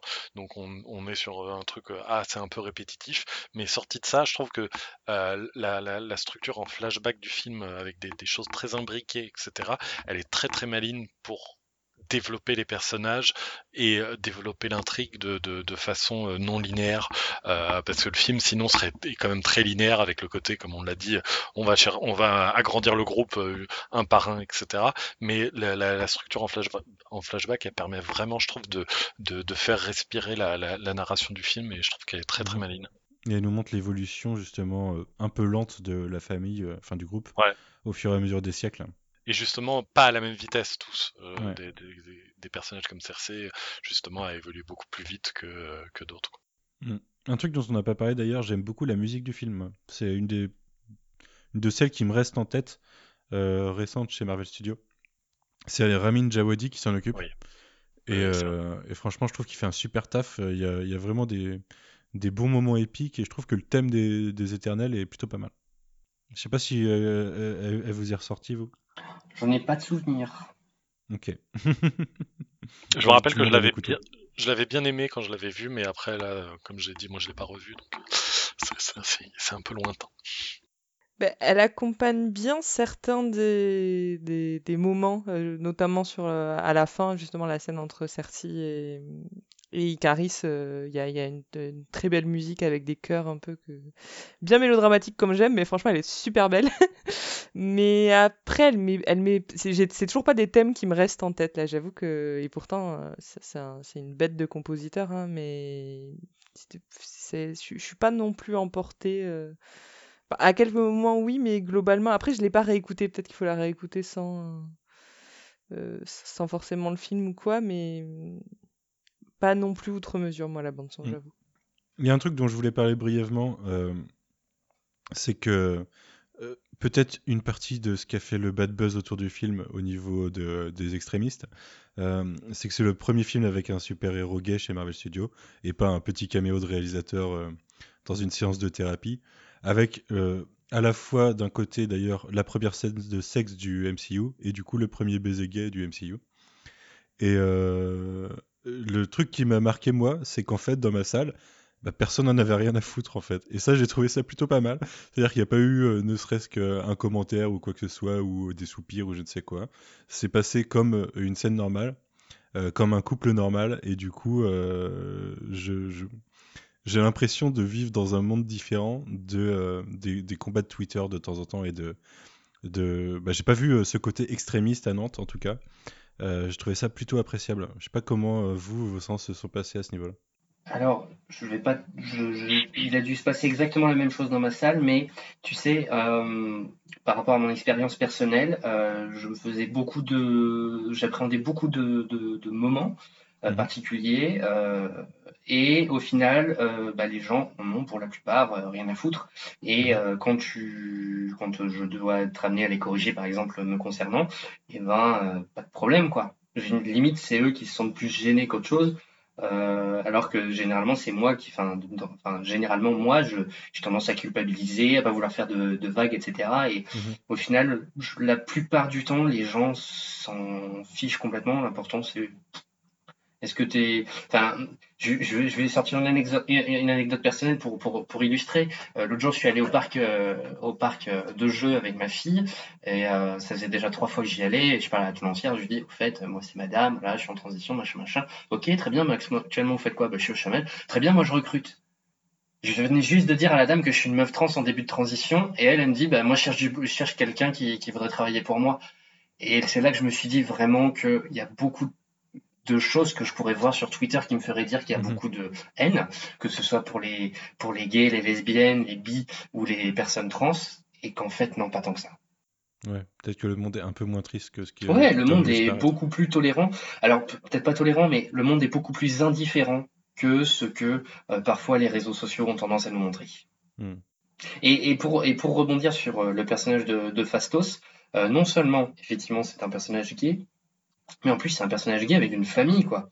Hmm. C'est-à-dire c'est pas juste euh, euh, un personnage gay qui, qui parle éventuellement de ses, ses relations, c'est que il a une relation installée, longue, avec un enfant, un enfant qui considère euh, euh ses deux euh, ses deux papas à, égalité quand bien même il y en a un c'est un super héros. Non vraiment c'est le message va bien au-delà de on a inséré un personnage gay quoi.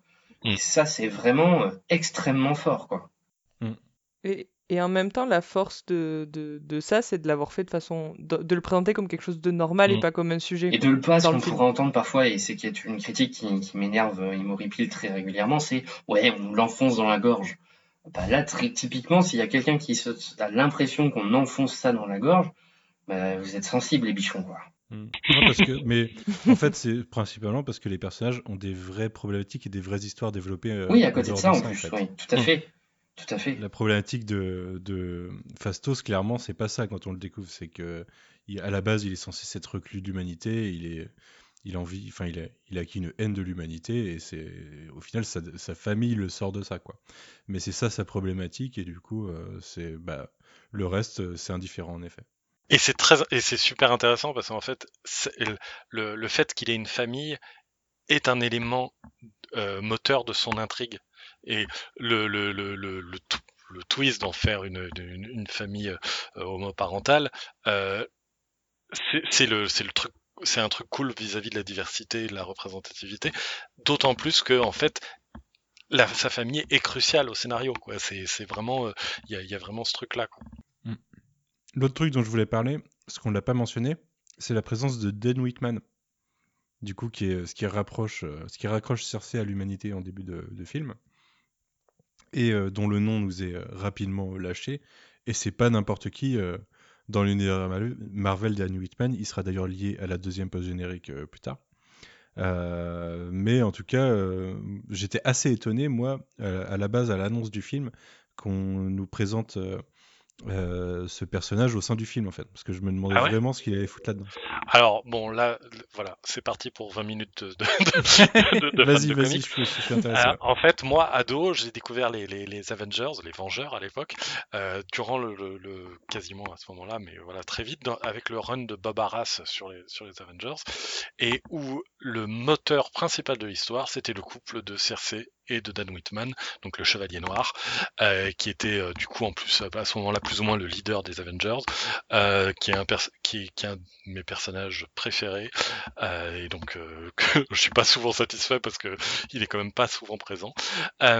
et, et ouais, et toute l'histoire en fait de, de, en fait du triangle amoureux qu'il y a entre Circé, le Chevalier Noir et Crystal des Inhumains dans le dans les comics à, à ce moment-là, c'est vraiment une intrigue qui prend des des, dizaines de numéros et euh, qui en, plus euh, euh, a un rebondissement à un moment parce que justement le, personnage de Circé souffre du j'ai oublié son nom mais du, mal des inhum du mal des, du, voilà du Madwery, donc de la folie des, des, des, Eternals.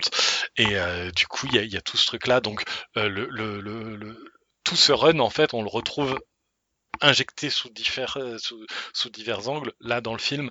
Et donc, moi, c'est vrai que dès qu'on a dit Cersei et Dan Whitman dans le film, j'étais même persuadé que leur, histoire d'amour serait plus centrale dans, le film. Là-dessus, j'ai été un petit peu déçu. Euh, mais que ça fait euh, presque euh, backdoor pilot pour une série ou un film sur le Chevalier Noir qui n'aurait rien à voir du coup? Ouais, mais non, parce que je pense que typiquement, en fait, l'histoire entre Cersei et le Chevalier Noir va continuer et, euh, et que le Chevalier Noir, en tant que membre des Avengers, c'est quelque chose qu'on va voir arriver et que leur, euh, leur relation va devenir euh, sans doute très importante vis-à-vis de ça. Je, je, je pense qu'on a, on a, ce, on a ce fil conducteur qui est en train de se créer et qui est, qui, qui est quelque chose d'assez enthousiasmant. Surtout que en plus, euh, alors spoiler de, de, de 40 ans, hein, mais euh, à, l'époque le méchant justement qui, qui, va affronter euh, les, les les Avengers, c'est en fait un variant de, du Chevalier Noir venu d'une autre dimension. Donc on a aussi le multivers là-dedans. Donc tout est possible, hein, ma bonne dame. voilà. Euh, est-ce que, est-ce que, est-ce, que comme moi, Aurélien, tu penses qu'il euh, y a vraiment une dynamique euh, volontaire de la part des scénaristes d'aller sur cette équipe-là, euh, sur ces années-là des, Avengers, parce que tu as cité effectivement que Cersei et, Black Knight faisaient partie de la même équipe des Avengers et avaient une histoire commune dans les BD. Mais dans Hawkeye, il y avait aussi Swordman qui était à peu près de la même période. Tout à fait. Tu vois le lien, toi? Enfin, tu, tu, as vu une dynamique là-dedans? Bah, je, je, c'est, en tout cas, ça prend des trucs là-dedans. On a aussi la vision qui est la vision blanche à l'époque hein, dans, dans, dans, dans, ces comics-là. Donc, euh, on sent, on sent que, en tout cas, Kevin Feige aimait bien cette période-là des, des, des, Avengers. Hein. Il n'y a, a, pas, c'est probable. C'est marrant parce que ça fait kitsch comme équipe, quoi. Deux mecs avec des épées déjà. Alors en fait, le Swordsman est utilisé en, en périphérie, pareil. Euh, euh, c'est un variant. le Swordsman est mort hein, à cette époque depuis longtemps, et en fait, c'est un variant venu autre, euh, d'un autre univers aussi. Ok. Mais moi, je le, tu vois, le Chevalier Noir, je le verrais plus dans un Marvel, une équipe à la Marvel Knights que dans du Avengers, quoi. Je sais pas. Mais en fait, alors moi, allez, on fan théorise, hein, on y va hein, sur l'autoroute du YOLO. le, le, la, la, seconde page générique, donc avec euh, Blade qui vient lui, qui vient lui parler, euh, c'est clairement l'ouverture vers un, un, pan plus. Euh, euh, alors, soit tu parles Marvel Knight, moi je dirais presque plus euh Captain Britain and the ouais. MI13, quelque chose comme ça, un truc très anglais surnaturel, on va dire. donc, ouais, mais pourquoi pas partir d'abord dans une direction comme ça, et après, bah, quand il y aura une nouvelle équipe d'Avengers qui va être créée, qui s'appellerait New Avengers au hasard, euh, est-ce qu'on n'aurait pas euh, justement euh, bah, des personnages qu'on a vus au fur et à mesure des films et des séries réunis quoi? Serait assez fou qu'on en arrive à avoir. Déjà, je trouve ça assez fou qu'on ait certains de ces personnages à l'écran. Je trouve ça assez fou qu'on en arrive à avoir des équipes d'Avengers avec ces personnages. Oui, là on est en train de pouvoir envisager euh, des équipes avec euh, le, le, All New Captain America, euh, Black Knight et, et, et, la Vision dans, au sein des Avengers. Ouais, c'est vrai que c'est assez délirant quand on y pense. Et She-Hulk. Ouais, oui. Elle va arriver bientôt. Enfin bientôt, je sais pas si on a une date d'ailleurs, mais elle va arriver à un moment. ok, moi c'est tout ce que j'avais à dire sur le scénario, sans revenir sur. Il y, a beaucoup de choses, hein, mais est-ce que du coup, pour faire la, transition, on peut juste parler de deux secondes de Kit Harington? Parce que il faut, il faut quelque part que, que j'enregistre mon avis là-dessus, parce que c'était très drôle de voir le film et de, et il mmh apparaît très tôt dans le film déjà, parce que c'est à quoi je ne m'attendais pas, et surtout je ne m'attendais pas à me dire waouh, mais en fait Kit Harington je l'aime bien, il est drôle, il, est charmant, il a une alchimie de malade avec Gemma Chan. Je pense que ça fait dix ans de ma vie que je me moque un peu de Kit Harington, et en même temps j'essaie de me retenir parce qu'en vrai a priori il a eu des vrais problèmes, donc le fait qu'il ait l'air en dépression tout le temps euh, en soi c'était pas euh, euh, quelque chose de bien par rapport à sa vie personnelle qui avait pas l'air d'être ouf non plus. Mais ça, quel plaisir de le voir jouer ce personnage. Enfin, moi, toute la, première scène, à les, les, je sais pas, ça doit durer un quart d'heure, 20 minutes, toutes les scènes à Londres. Franchement, je trouve qu'il a, il me fait tellement rire. Je trouve qu'il a, il apporte le, la, la patte un peu habituelle Marvel Studios en termes d'écriture et il est drôle et il fait, il, fait le côté méta. Il a aussi ce côté intéressant dans le personnage de, du coup qui va s'expliquer un peu avec son histoire familiale. De, il sort avec une fille, il sait très clairement qu'il y a un truc euh, chelou avec elle, un peu des pouvoirs extraordinaires et tout. Et en fait, il le joue en fait, on en est à 10 ans de MCU où, de toute façon, les humains classiques, ils ont un peu vu tout et n'importe quoi. Et du coup, on en est au stade où on essaie de deviner sa copine, c'est c'est quoi exactement? C'est une sorcière, c'est euh, elle a des pouvoirs, elle a été euh, améliorée, euh, enfin, je sais pas. Et, et, et je trouve que cette dynamique fonctionne tellement bien je voilà j'étais j'étais hyper étonné de de l'apprécier autant quoi. Et moi du coup j'étais limite triste de le voir. J'aurais préféré que ce soit lui le comic relief du film à accompagner les Eternals euh, dans leur dans oh, ça aurait été dommage de le gâcher en comic relief. oh, Là, en fait il a, il a de l'humour dans sa répartie. Mais en plus euh, en plus il a un peu euh, il sert un peu de personnage fonction pour faire pour faire dire les choses, quoi. Genre, pourquoi vous n'êtes pas battu à ce moment-là euh, Complètement. Mais, c'est ouais, voilà. c'est bien fait. Je suis d'accord avec toi. Il y a une bonne répartie, je trouve. Moi aussi, je l'ai bien aimé le personnage. Non, mais même là, il a des pures euh, lignes euh, écrites pour l'humour, mais qui, sont celles qui m'ont fait rire le moment où euh, toutes les deux, elles réussissent à sauter par-dessus une barrière pour aller poursuivre le, déviant et que lui, en fait, il veut les suivre parce qu'il veut pas être laissé derrière et qu'il essaie de grimper. Et en fait, il dit no stairs parce que du coup, en fait, il arrive pas à sauter. Le... Enfin, voilà, c'est un mec banal, au moins à ce moment-là. Et, et, du coup, je, je, sais pas tout la blague sur is the pilot après que euh, que du coup euh, Sprite lui a dit que, ce que ah l'ancien copain de, de, Cersei pouvait voler et du coup qu'elle lui répond oui oui c'était un pilote et que du coup une fois Icaris arrivé. enfin, je sais pas je, je vais pas vous répéter toutes ces répliques. Ah oui non et puis ça aussi le côté méta de de le côté méta de la chose et justement moi qui était qui, qui, suis euh, pleinement amoureuse de Richard Madden et qui donc du coup n'avait pas un grand amour pour Kit Harington j'ai pas j'ai pas compris ce qui m'est arrivé dans ce film parce que quand je l'ai vu la première fois j'étais j'avais un peu un crush sur ce Kit Harington qui me faisait beaucoup rire et à côté je trouvais Richard Madden tellement froid et tellement euh, euh, ben enfin voilà quoi et puis je, sais pas et du coup j'étais là mais que se passe je ne comprends pas et en VF c'est assez dramatique voilà hein. ah ouais? Ah ouais, en VF, ah. le, personnage de Richard Madden, c'est extrêmement triste. Ah merde. Alors qu'en VO, il a son accent écossais, et ça, pour le coup, même si j'étais pas à fond dans sa performance, euh, l'accent écossais, genre la façon dont il prononce Sprite, c'est vraiment la plus belle chose qu'on puisse entendre, je pense. Avec l'accent écossais, c'est euh, c'est quelque chose. ouais, ouais, mais ouais, j'étais aussi euh, agréablement surpris par Kit Harington, et, que je trouve pas qu'il soit un mauvais acteur, hein, mais qui a pas une grande carrière pour l'instant. Et euh, là, ouais, je trouve qu'il s'en sort pas mal. Autre chose sur le scénario, on parle euh, acteur justement, puisqu'on faisait la transition avec Kit. C'est qui vos préférés au niveau acting? Qui c'est qui s'en sort le mieux? Angelina Jolie. Comme tu disais, elle, est, elle est, voilà, on, au bout de, au bout d'une demi-heure de film, enfin, c'est peut-être un peu plus long, mais euh, dès qu'elle a les crises de folie, etc. et tout ça, mmh. on comprend pourquoi elle a accepté d'avoir ce rôle et elle, en fait un truc incroyable. Elle est, elle est, euh, elle, vole toutes les scènes dans lesquelles elle est. C'est, ouais, non, non, elle est, elle est incroyable. Queen, t'es d'accord ou t'en mets d'autres en avant? En termes d'acting, euh, non, je suis plutôt d'accord. Euh, c'est globalement des bons acteurs. Après, bon, c'est toujours difficile pour moi de juger euh, quand j'ai vu de la VF. Euh, parce que moi, clairement, Richard Madden, je ne sais pas si c'est la VF qui le desservait énormément ou si vraiment en termes de jeu il y avait quelque chose, mais il faisait tellement monolithique, c'était insupportable. Ouais, mais c'est volontaire. Le, c'est le, le fait que lui refuse d'aller vers l'humanité. Non, non, mais je, veux dire, en termes, ça faisait robotique, quoi. Même Vision, dans son interprétation par Bob Bettany, euh, euh, nous montre beaucoup plus d'émotions, quoi. Ouais, mais il refuse de les vivre, ces émotions, en fait.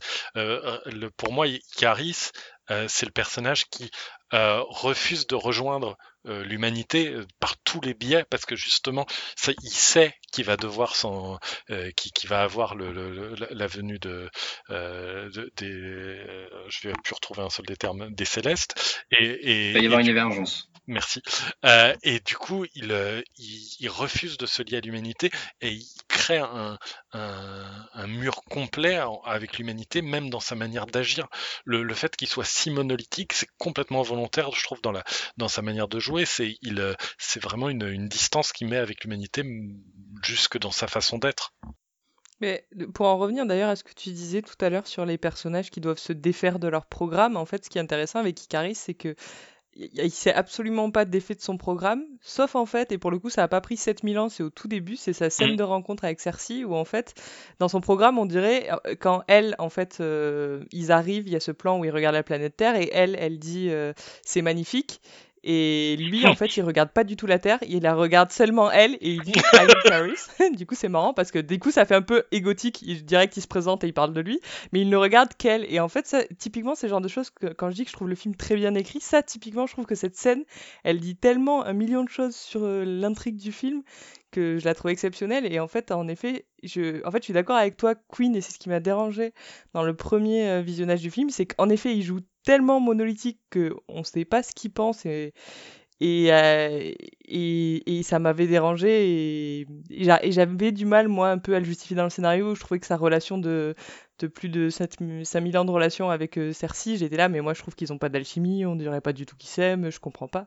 Et c'est vrai que l'argument de elle, elle est la seule chose qui le renvoie à, l'humanité, et en fait, il, lui refuse. Il y a toute une partie de lui, c'est 99% de son temps, il le passe à lutter contre le fait de se lier à l'humanité.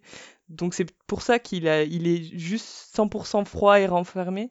Et c'est pour ça que je trouve qu'il y a un shift dans le jeu de Richard Madden sur, euh, à partir du moment où il trahit, tout d'un coup, il montre un peu des émotions. Et c'est peut-être là qu'il devient plus intéressant. Mais... C'est marrant d'ailleurs parce que mm, mais ouais. un des seuls moments où il sort un peu de ça et où il y a une étincelle dans les yeux, c'est au moment où euh, c'était une blague qui avait dans le trailer, où il dit Moi je pourrais diriger les Avengers. Et direct, il se fait bolosser par le reste de sa famille qui lui dit Non, mais de toute façon, euh, Jack, t'a même pas choisi pour, euh, pour nous euh, diriger, alors pourquoi tu irais diriger Avengers quoi? Et direct, il se renferme en mode bon bah, tant pis, j'aurais essayé. Mais d'ailleurs, ça c'est une très bonne vanne, alors que j'avais été la première. Vraiment, vous, pouvez venir, vous pouvez venir m'engueuler sur Twitter. Vous allez retrouver mon tweet de euh, le trailer d'Eternal, c'était très bien. J'en peux plus des vannes à la fin des trailers, ce qui est toujours vrai. Mais c'était justement cette vanne là dont je parlais qui m'avait énervée à un point. Et en fait dans le film elle m'a fait rire. Et je trouve qu'en plus elle apporte quelque chose au scénario parce que contrairement à ce que moi je voyais dans le trailer vu qu'il n'y a pas de contexte en fait elle apporte quelque chose au scénario autour du personnage d'Icaris. Et du coup c'est une très bonne façon de, de le relier au reste du MCU là où les vannes sur Kingo qui traînait avec Thor quand il était gamin par exemple je trouve que ce sont de très mauvaises vannes qui sont pas hyper cohérentes avec ce qu'on connaît de ce qui se passe parce qu'on sait pas trop pourquoi ils auraient été sur Asgard. Et jusqu'à preuve du contraire Thor était pas vraiment sur Terre. Ils, euh, après, c'est pas la peine de chercher. mais... c'est pas, pas, impossible ça. Enfin, c'est quasiment sûr en fait, mythologiquement. Je sais pas. En tout cas, moi je trouve que c'est un peu. Mm. Celle-là, elle est gratuite quoi. Euh, tandis que celle sur euh, le prochain leader des Avengers, elle, finalement, elle a du sens et elle apporte quelque chose au scénario. Donc, donc oui, mais c'est marrant que ce soit un des rares moments où en effet ils sortent un peu de ce, de mm. ce monolithe. Après, la blague de Thor, techniquement, temporellement, elle fonctionne puisqu'on sait qu'il a des milliers d'années, Thor aussi. Il a genre 5000 ans.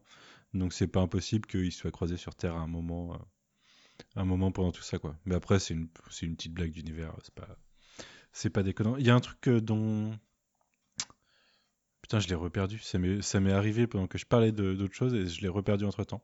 Un, truc qui me paraissait intéressant et important, mais c'est pas grave, ça me reviendra sûrement plus tard. Autre chose à dire sur les acteurs ou pas? Moi, je, Lauren Ridloff, euh, que je connais, excusez-moi, que je connaissais de Walking Dead déjà. Euh, on n'en a pas parlé d'ailleurs, mais qui est un, autre ajout de diversité, dirons-nous, puisque c'est une actrice sourde. Euh, ça porte vachement au film, je trouve, le, en fait, le fait qu'il n'y ait pas une, langue définie et que, euh, un peu comme Shang-Chi, on ait des passages où, où les personnes, bah là, ils vont communiquer en langue dessinée avec elle, tout en, en communiquant à côté dans d'autres langues, pas forcément l'anglais, avec les autres personnages. je trouve que tout ça s'intègre bien, qu'il y a une fluidité en fait dans les dans, dans, dans, la façon dont les personnages communiquent et que du coup ça fait pas forcer, ça fait juste. Bah, du coup, c'est des, enfin, c'est des, surhommes et euh, ils ont des connaissances qui euh, dépassent l'humain normal, donc euh, eux ils sont tous capables de parler avec elle, même si elle a un petit peu son proxy hein, qui est plus druide que les autres. mais en tout cas, j'ai trouvé que, enfin, je l'ai trouvé plutôt pas mal. difficile du coup de ressortir quand quand on peut pas parler. Elle a, je crois que du coup à un moment, elle crie et du coup, elle, ressort un petit peu de la scène comme ça. Mais sinon, euh, c'est probablement difficile de, réussir à, sortir du lot. Euh, je sais pas ce que vous en avez pensé, mais moi, j'ai beaucoup aimé. Et en plus, j'adore Macari dans le, dans, le, dans le film. Ouais, franchement, je trouve que l'actrice, elle apporte, euh, elle apporte beaucoup, y compris en fun, ce que, ce qui, qu'on pourrait euh, pas forcément imaginer du, fait de, en effet, cette absence de, parole. Et nous, en tant que spectateurs, déjà, tout de suite, on va être envoyé forcément aux sous-titres, et ce, quelle que soit notre nationalité, si on parle anglais ou pas. Et, euh, et, et je trouve qu'au contraire, elle a, hum, je pense que c'est lié au fait qu'elle est, elle est bien écrite, mais qu'en effet, l'actrice, elle se donne à fond et, euh, et elle a, elle a cette joie communicative, je Mm. trouve, qui fonctionne très bien et qui, qui rend le personnage super sympathique. Surtout dans sa relation avec Druig, où euh, le petit côté dragouille permanente, là, ils sont trop mignons tous les deux, je trouve.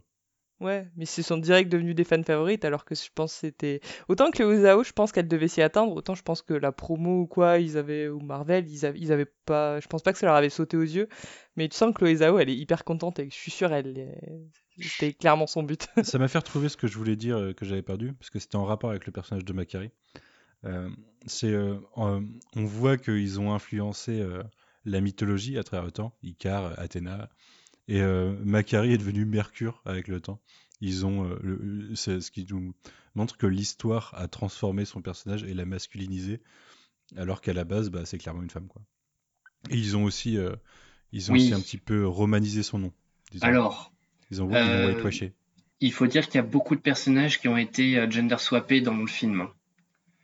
C'est-à-dire que à la base, chez les Eternals, euh, Ajax c'est un mec, Sprite c'est un mec, Macquarie c'est un mec. Euh, Ah ouais. il a même une relation avec Cersei euh, dans le run de Gaiman. Euh, donc non, il y a, enfin, c'était limite là, on peut se demander bah, comment on est passé de Macquarie à Mercure. Éventuellement, tu peux te dire, bah c'était Mhm. Macquarie en Mésopotamie, et puis après, à force de, de transmission orale, il, il se serait masculinisé, et puis on serait passé de Macquarie à Mercure. Mais voilà, faut, faut, faut que, je sais, enfin, je sais pas si tout le monde était au courant, mais en tout cas, Non, je ne savais pas du coup. nos auditeurs soient gender au courant. Euh, Il y, a, il y a au moins trois personnages qui ont été euh, gender swappés. euh. Euh, pareil, et qui était Kingo, blanc aussi.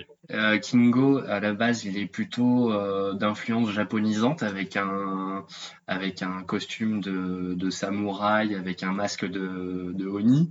Euh, alors que là, ils l'ont fait euh, indien, euh, sauce Bollywood. Il y a plusieurs changements dans ce, ce style-là qui vont vers plus d'inclusivité et qui surtout bah, permettent de corriger ce qui est une, ce qui est pour moi un, un défaut des Eternals d'origine, mais on était dans les années 70, c'est c'était que des blancs et Mhm. quasiment que des mecs quoi. Ouais, Donc, bah, du coup, je euh, pensais que c'était plus progressiste. que- Ah non non non, ça, ça de base, mais mais- du coup, Kieron Gil- Gil- Gil- euh, Kieron Gillen, qui écrit l'actuelle série des Eternals, ce que je recommande à tout le monde, c'est un vrai bijou. Il est Entendez bien. du coup. Et, Et, je- et ça m'étonne vraiment de la part de cet auteur euh, qui parfois n'a pas fait des trucs fous. Là, vraiment, il s'en sort, mais brillamment. Attention Aurélien, parce que Kieron Gillen, il a fait X-Men aussi. Voilà, c'est ce que j'allais dire. Moi, à partir Oui, du mais moment- il y a le nombre de personnes qui se sont cassées les dents sur les grosses Oui, franchises, oui, c'est- un classique. Mais tu sais que Queen est fan des X-Men et, euh... et Kieron Gillen sur les X-Men, c'est un peu comme Mad Fraction, on veut, on veut pas le voir. On veut pas le, on veut, on veut l'oublier surtout. Euh, mais bon, c'est pas le sujet. Et euh, non, ce que je voulais dire, c'est que euh, du coup, pour, bah, il a intégré la, la plupart de ces changements dans la trame des Eternals. Dans, enfin, dans, dans sa série des Eternals, c'est-à-dire que Mm. le casting tel qu'il est dans le film et le casting de de, de, la, de, de la série de BD. Mais du coup, euh, c'est vraiment la preuve que les gens n'ont rien à foutre des Eternals, parce que normalement, on a des shitstorms dans ces deux, dans, dans Ah, il ces y en deux a eu. Alors ça n'a pas été forcément tout de suite bien accepté, mais en fait vu que les Eternals euh, ont euh, un des un des un des trucs qui a été gardé du dans, dans les comics et dans les films, euh, c'est c'est le côté euh, bah, c'est dit dans leur nom, ils sont éternels. Euh, même quand ils meurent, ils reviennent. Et en fait, le seul changement qu'a rajouté euh, Guylaine, mais qui est ultra pratique et bien pensé, c'est que en fait, bah, quand ils reviennent, ils reviennent pas forcément exactement identiques à chaque fois. Jusqu'ici, on les voyait revenir de manière identique, mais suffit de rajouter un. Mais en fait, c'est pas, c'est vraiment pas le cas à chaque fois. C'est un peu comme le docteur qui devient une femme après 13 régénérations, c'est pas grave. quoi. Exactement, Ça pouvait voilà. se passer. Voilà. Ouais, ok. Très bien. Euh, vous aviez quelque chose à, enfin, t'avais quelque chose à rajouter sur Lauren Ridloff, euh, Aurélien, ou euh, tu voulais parler Non, elle était super. autre super. Euh, je voulais aussi dire euh, que comme euh, comme Queen, Ma Dong Seok, je sais, j'ai sans doute extrêmement mal prononcé son nom, mais l'acteur qui joue Gilgamesh, je l'avais aussi vu dans d'autres films, donc dans Dernier Trevor Busan, mais aussi dans Le Gangster, le flic et l'assassin, qui est un excellent polar. Et voilà, il est top. Il est vraiment, il est, c'est vraiment un super acteur. J'adore et je trouve qu'il il apporte vraiment quelque chose au personnage de Gilgamesh. Il, il, y, a, il y a ce côté, euh, on, a, on, a, envie d'aller boire une bière avec lui. Il est, il, est, il y, a, il y a un côté tellement amical qui se dégage de, de, de, de ce, ce, mhm. gros nounours, quoi, on va dire, euh, qui, qui, fait que euh, tout de suite il est sympathique. voilà, il est tout de suite sympathique et il arrive à, à transmettre un truc instantané comme ça qui est, qui est, qui est extrêmement, euh, qui est extrêmement plaisant. Salma Hayek, quelqu'un a quelque chose à dire sur elle ou pas? Elle est là, euh, du coup c'est elle la guest. En fait je m'attendais à ce qu'Angelina Jolie et Salma Hayek soient un petit peu... Euh, enfin, euh, meurent toutes les deux dans le film ou aient peu de présence d'écran parce que grosse star, je m'attendais pas à ce qu'elle dure dans, le, dans le temps. Donc j'étais pas très surpris de voir Jack mourir. Mais elle fait le taf le temps qu'elle est là, en, en matriarche patronne d'Orange. Moi, je trouve qu'elle fait le taf, mais pas plus. C'est peut-être ma seule déception. Euh, je... Aussi, parce qu'en effet, elle n'est pas beaucoup exploitée, mais je la trouve pas hyper transcendante non plus sur ces, sur ces quelques fortes scènes, quoi. Mais ça fait le taf. C'est pas. Bah, moi, j'attends que, enfin, j'espère plutôt, j'appelle de mes voeux euh, à ce qu'elle revienne en fait, Salma Hayek, que j'espère que la technologie de résurrection va pouvoir être euh, utilisée euh, de ce point de vue-là. Euh, ce serait assez triste de, se, de se priver d'une telle actrice. Et en plus, je trouve qu'elle a beaucoup de potentiel inexploité. donc vraiment, j'espère qu'on la reverra. Ah, moi, j'ai peu d'espoir là-dessus, à mon avis. Je pense qu'ils vont s'épargner un, un, gros contrat pour, pour ne pas se faire de résurrection, quoi. C'est, euh, Ils sont pas obligés, en fait. Ils réintroduisent des nouveaux persos. Tu vois, ils, ont... ils réintroduisent déjà Star Fox à la fin pour avoir un, nouveau perso euh, pour le 2. Je suis pas sûr qu'ils aient besoin de ramener Salma Hayek. Euh, et que d'un point de vue spectateur, ça passerait bien, tu vois, de ramener direct des personnages qui sont morts dans l'opus précédent. Même si ça reste y a beaucoup possible. de persos en plus, et il y a beaucoup de persos, donc le fait d'en avoir perdu plusieurs, bah, ça permet de, de, de, se focaliser sur ceux qui restent. Hmm. C'est vrai qu'ils ont perdu quoi euh, Trois personnes du coup en comptant Icaris. Icaris, hmm. euh, on peut considérer qu'il est mort, hein. il a fait son Icar, euh, à moins qu'il se supercharge et qu'il vienne nous faire des décharges solaires, mais ce serait un petit peu plagiat. D'ailleurs, c'est un truc dans le film où j'ai que je comprends pas très bien ce choix de scénario, si ce n'est pour se débarrasser du personnage que je trouverais dommage et qui renvoie à, une très bonne remarque d'Aurélien sur le fait que le MCU tue beaucoup trop rapidement ses antagonistes, alors qu'ils ont beaucoup de potentiel. Et j'avoue que si ce n'est qu'il s'appelle Icar et qu'il va euh, brûler vers le soleil, mais la, la, métaphore fonctionne pas du tout. Euh, je l'avais toujours pas tilté, ça. Ah J'ai honte. ah, ça m'a paru ben... évident, un petit peu on ah, moi, moi aussi, mais. Ouais. Non, mais maintenant que vous le dites. Hein, ouais, désolé, ça nous arrive tous ce genre de moment. Ah, ça arrive, hein, voilà. Du coup, tu redécouvres le film, là, ça prend une nouvelle ah, dimension. Putain, ouais. Ah, mais, mais c'est du pour. Coup, du coup, comment tu l'avais interprété, toi? Parce que.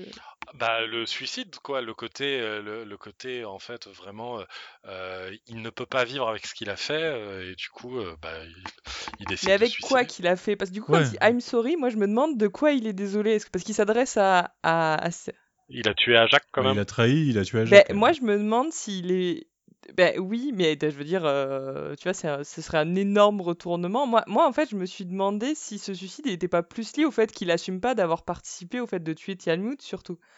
Peut-être aussi. Je le vois plus comme ça, mais dans tous les cas, je le, je le voyais pas forcément comme quelqu'un de suicidaire. Et du coup, moi, j'étais en, vraie euh, interrogation de. Du coup, il est mort. Euh, Est-ce qu'il y a juste un plan où, en fait, je pense que Chloé Zhao, elle avait juste envie de faire son plan où il y a Icaris qui fonce vers le soleil. C'est un très beau plan. Euh, Mais il y, a un truc où, euh, pareil que d'une certaine manière, pareil que Sprite, c'est-à-dire que lui, ça fait des, des, des, des, siècles et des siècles que ça lui pèse sur les épaules. Le, en fait, lui, il, il, voyait une porte de sortie à la fin, mmh. et au moment où la porte arrive enfin, Ajak lui dit «Mmh, non. Il tue, il tue ça le brise le cœur en le, en le faisant, mais il voit pas d'autre solution. il trahit ses amis, il est obligé de les combattre. Ouais. Finalement, il est obligé de trahir sa, ses propres convictions et de, de tuer son dieu. Ouais, c'est- Ça vrai. fait beaucoup, hein. Mais tu vois, c'est un peu mon Ça moment, euh, j'avais pas pensé à tout ça. Maintenant que tu... C'est vrai que lui, ça fait plus de 2500 ans qu'il sait la vérité, presque 2600 ans Ouais, qu'il sait la vrai. vérité. mais- Parce que c'est. Babylone, euh, c'est Babylone, et Babylone c'était moins 575, donc euh, c'est long, ouais. Là, ça fait deux ans qu'on est en Covid. Moi, je suis, je suis au bord du burn-out permanent. Putain, Icaris, euh, chapeau, C'est vrai, hein. c'est vrai. ok, je, je retire ce que Mais j'ai c'est dit. pareil pour Sprite d'ailleurs, dans sa trahison, je pense qu'il y avait l'idée de- d'en finir avec la vie en fait. hein. C'était, euh, Ouais. c'est aussi pour ça qu'elle trahit. hein. Oui, mais c'est ce qu'elle dit, elle veut recommencer du coup. Euh, Ouais, ouais, ouais. Mais ouais.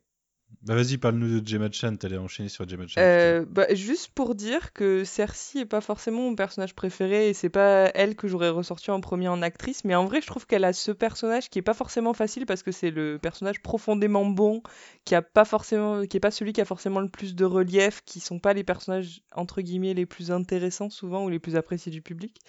Et moi je trouve que ce sont quand même souvent des personnages super intéressants parce qu'être profondément bon c'est pas si évident et si facile. Et je trouve qu'elle joue bien son personnage, qu'elle lui donne quand même pas mal de relief, peut-être un peu, un peu moins en effet sur la fin où tu disais Manu qu'elle était un peu plus effacée sur certaines scènes, ce qui est assez vrai. Il y a, il y a un moment, en fait, il y a un enchaînement qui est un peu compliqué pour elle, je trouve. C'est quand euh, Icaris vient de se révéler, Mhm. euh, il y a une altercation avec Fastos, ça enchaîne sur une altercation euh, aussi un peu badass avec Kingo, où Kingo sort un discours et tout, euh, parce qu'il découvre qu'il a tué Mhm. Jack. Et derrière, ça enchaîne sur Cersei qui est en train de pleurer. Et du coup, ça l'a fait passer pour toute nulle à côté des deux mecs qui sont en train de se révolter. Mhm. Et euh, je trouvais qu'elle ressortait mal du coup de ça. Alors c'est compréhensible, hein, mais, Mais elle a sa confrontation plus tard avec. en fait, c'est un peu le problème. De... le problème, c'est qu'elle ouais, est dans la tard, pièce, quoi. Parce que ça aurait été mieux qu'elle soit pas là, présente à ce moment précis, entre guillemets. Parce que là, elle a ce moment où, en effet, elle est juste atterrée, ce qui est un peu triste. euh, comme...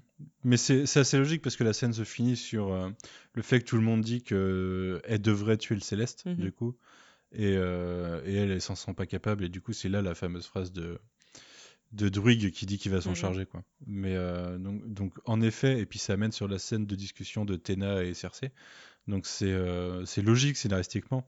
C'est juste que d'un point de vue perso, ouais, euh, euh, il y a- il y, a deux, deux confrontations badass et, euh, et ça, ça, ça, ça coupe sur elle qui est en train de pleurer à Mhm. côté. Ça la fait pas, ça la met pas en valeur. C'est vrai.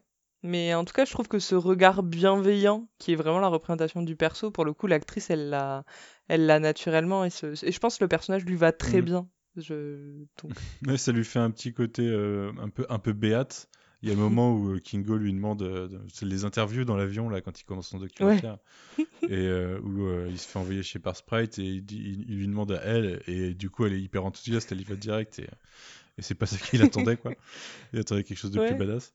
Mais euh, ouais ouais a ce petit côté lumineux ouais et ça lui va bien. Quelque chose à dire sur Barry Kogan Je sais pas, moi je, moi j'ai beaucoup aimé.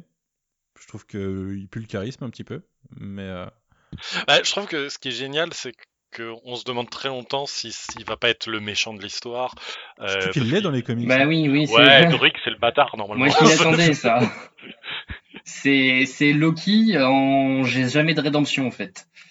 oui, voilà. C'est un peu ça. euh, c'est un, un, peu, peu, comme ça. le, le frère de Flèche Noire ou des choses comme ça. Quoi. Ouais, ou Maximus, ouais. Il y a un côté, euh, il y a un côté Maximus. Bah, ça fait partie des archétypes un peu euh, classiques qu'on va retrouver dans toutes les grandes familles de, de, de Mhm. super-héros. euh, euh, voilà, on les a, on l'a cité les trois. hein. Il y a, il y a Loki, il y a, il y a Maximus et il y a, euh, et il y a Druig qui sont plus ou moins le même personnage avec quelques variantes, mais euh, voilà, qu'on qu'on souvent les mêmes dynamiques. Euh, du coup, là, effectivement, le fait qu'à aucun moment il devienne un gros salopard, ça m'a un peu décontenancé, ça aussi. ça fait, pas- ouais, ça je fait te- partie des choses que je peux considérer comme étant une bonne surprise. Ouais, ouais, ouais, euh, je me, je- bah, du tout, je m'attendais pas du tout aux dynamiques du film, quoi. Les dynamiques de perso, euh, elles sont pas explicitées par la bande-annonce, donc euh, et comme je connais pas euh, des masses les comics, bah, j'attendais de découvrir sur place, et ouais, c'était une bonne surprise. euh. Enfin, en tout cas, sa, sa trajectoire était une bonne surprise. Euh, Il y a Bill Skarsgård qu'on n'a pas mentionné, mais qui doit être, qui doit jouer, euh, je sais pas s'il a un nom, le déviant Prime. dire. trop. C'est Crow. Ouais. Euh, bonne interprétation. Alors lui, bon, bah, il a la, il a le, les rôles de méchants un petit peu charismatiques récemment avec ça, par exemple. mais où il a joué dans mince, comment ça s'appelle? La série adaptée de Stephen King qui a un nom de ville. Oh, je l'ai Castle Rock. Ouais, Castle Rock aussi. Il était intéressant aussi dans la série. Mais euh, ouais, en, plus, euh, on n'en a pas trop parlé, mais j'aime bien ce plot des déviants avec le côté euh, évoluer pour survivre. C'est le darwinisme de, appliqué aux déviants. Et, et eux aussi, en fait, c'est juste les outils, de, les outils des célestes. Et ils sont. Ils, ils, ont juste envie de survivre, comme les autres. Ça, ça, je trouve, c'est un petit raté du film pour moi. Et à chaque fois que je revois la scène, à chaque fois, je suis un peu frustrée parce que alors je sais que ce méchant déviant a tué Gilgamesh et que du coup euh, j'en attendais mm. peut-être trop parce que les méchants doivent être punis, mais dans la scène avec Tina, moi jusqu'au bout j'ai cru qu'il y allait avoir une... Euh, parce qu'il y a plein de fois, c'est d'abord le personnage de Druig d'ailleurs qui dit qu'en fait les déviants et les éternels sont, sont juste des pions pour euh, Arimesh, Arishem, oh là là, c'est pas possible. et... je désolé parce que c'est 100% de ma faute. Arichem, Arichem, je vais le faire. Et euh, donc c'est dit une première fois par Druig, c'est répété par, euh, par le déviant. Euh, et en fait c'est une thématique du film qu'en fait ils sont en train de s'affronter, mais, mais que c'était le... Ils sont pareils. Ils, sont, sont pareils. Et du coup ça a amené quand même pour moi, pour moi très tôt dans le film, je me suis dit à la fin il va y avoir une alliance. Et, je trouverais ça vachement cool. Et en fait, bah, j'ai pas eu mon alliance à la fin, donc j'ai été un peu déçu. C'est ce que j'espérais qui arrive euh, lors de l'affrontement final en fait. Ouais, mais là même. J'étais persuadé que Crow allait se ranger du côté de. Et il y, y, a un truc qui est assez intéressant euh, quand, quand, on connaît les comics, euh, c'est que euh, Tena dans les, dans les comics est l'éternel qui en fait, euh, alors les, les, déviants sont pas exactement pareils dans, dans, les comics, ils sont plus humanoïdes. Ah oui, puis ils sont beaucoup mieux. Oui, et puis ils ont, ils ont, ils ont des, ils ont tous des pensées, ils ont tous des un caractère, euh, etc. Ils sont, euh, ils sont, on va dire euh, moches, mais euh, c'est les équivalents. Non, ouais, ils, ont une vraie situ... ils ont une vraie euh, civilisation, civilisation, en fait. Tout à fait, voilà. Et Tena, c'est celle des Éternels qui euh, va avoir des histoires d'amour avec des euh, avec des, des déviants, euh, des longues histoires, etc. Dont avec Crow justement. Et euh, du coup, c'est vrai que ce moment où Crow, qui a fusionné avec les, les, souvenirs de, de, de Gilgamesh, tend la main à, à Athéna et que etc. Là, à ce moment-là, on est justement dans une espèce de, de, de, de clin d'œil aux comics et justement de quand on connaît les comics on est ah peut-être que et a priori quand on les connaît pas aussi. Et euh, c'est vrai que euh, il, y a cette il y a ce truc où et où il reste un et si ça s'était passé autrement quoi. Voilà. Ouais. mais c'est vrai que sinon les déviants c'est je vais pas dire que c'est un raté du film, c'est le truc qui m'a peut-être le moins convaincu, c'est-à-dire que euh, ils sont un peu trop génériques, je trouve, dans leur look. Euh, euh, J'aime bien le, leur côté un peu fluide et tout ça, mais je ils auraient peut-être mérité d'être un peu plus incarnés, quoi, je trouve, d'une certaine manière.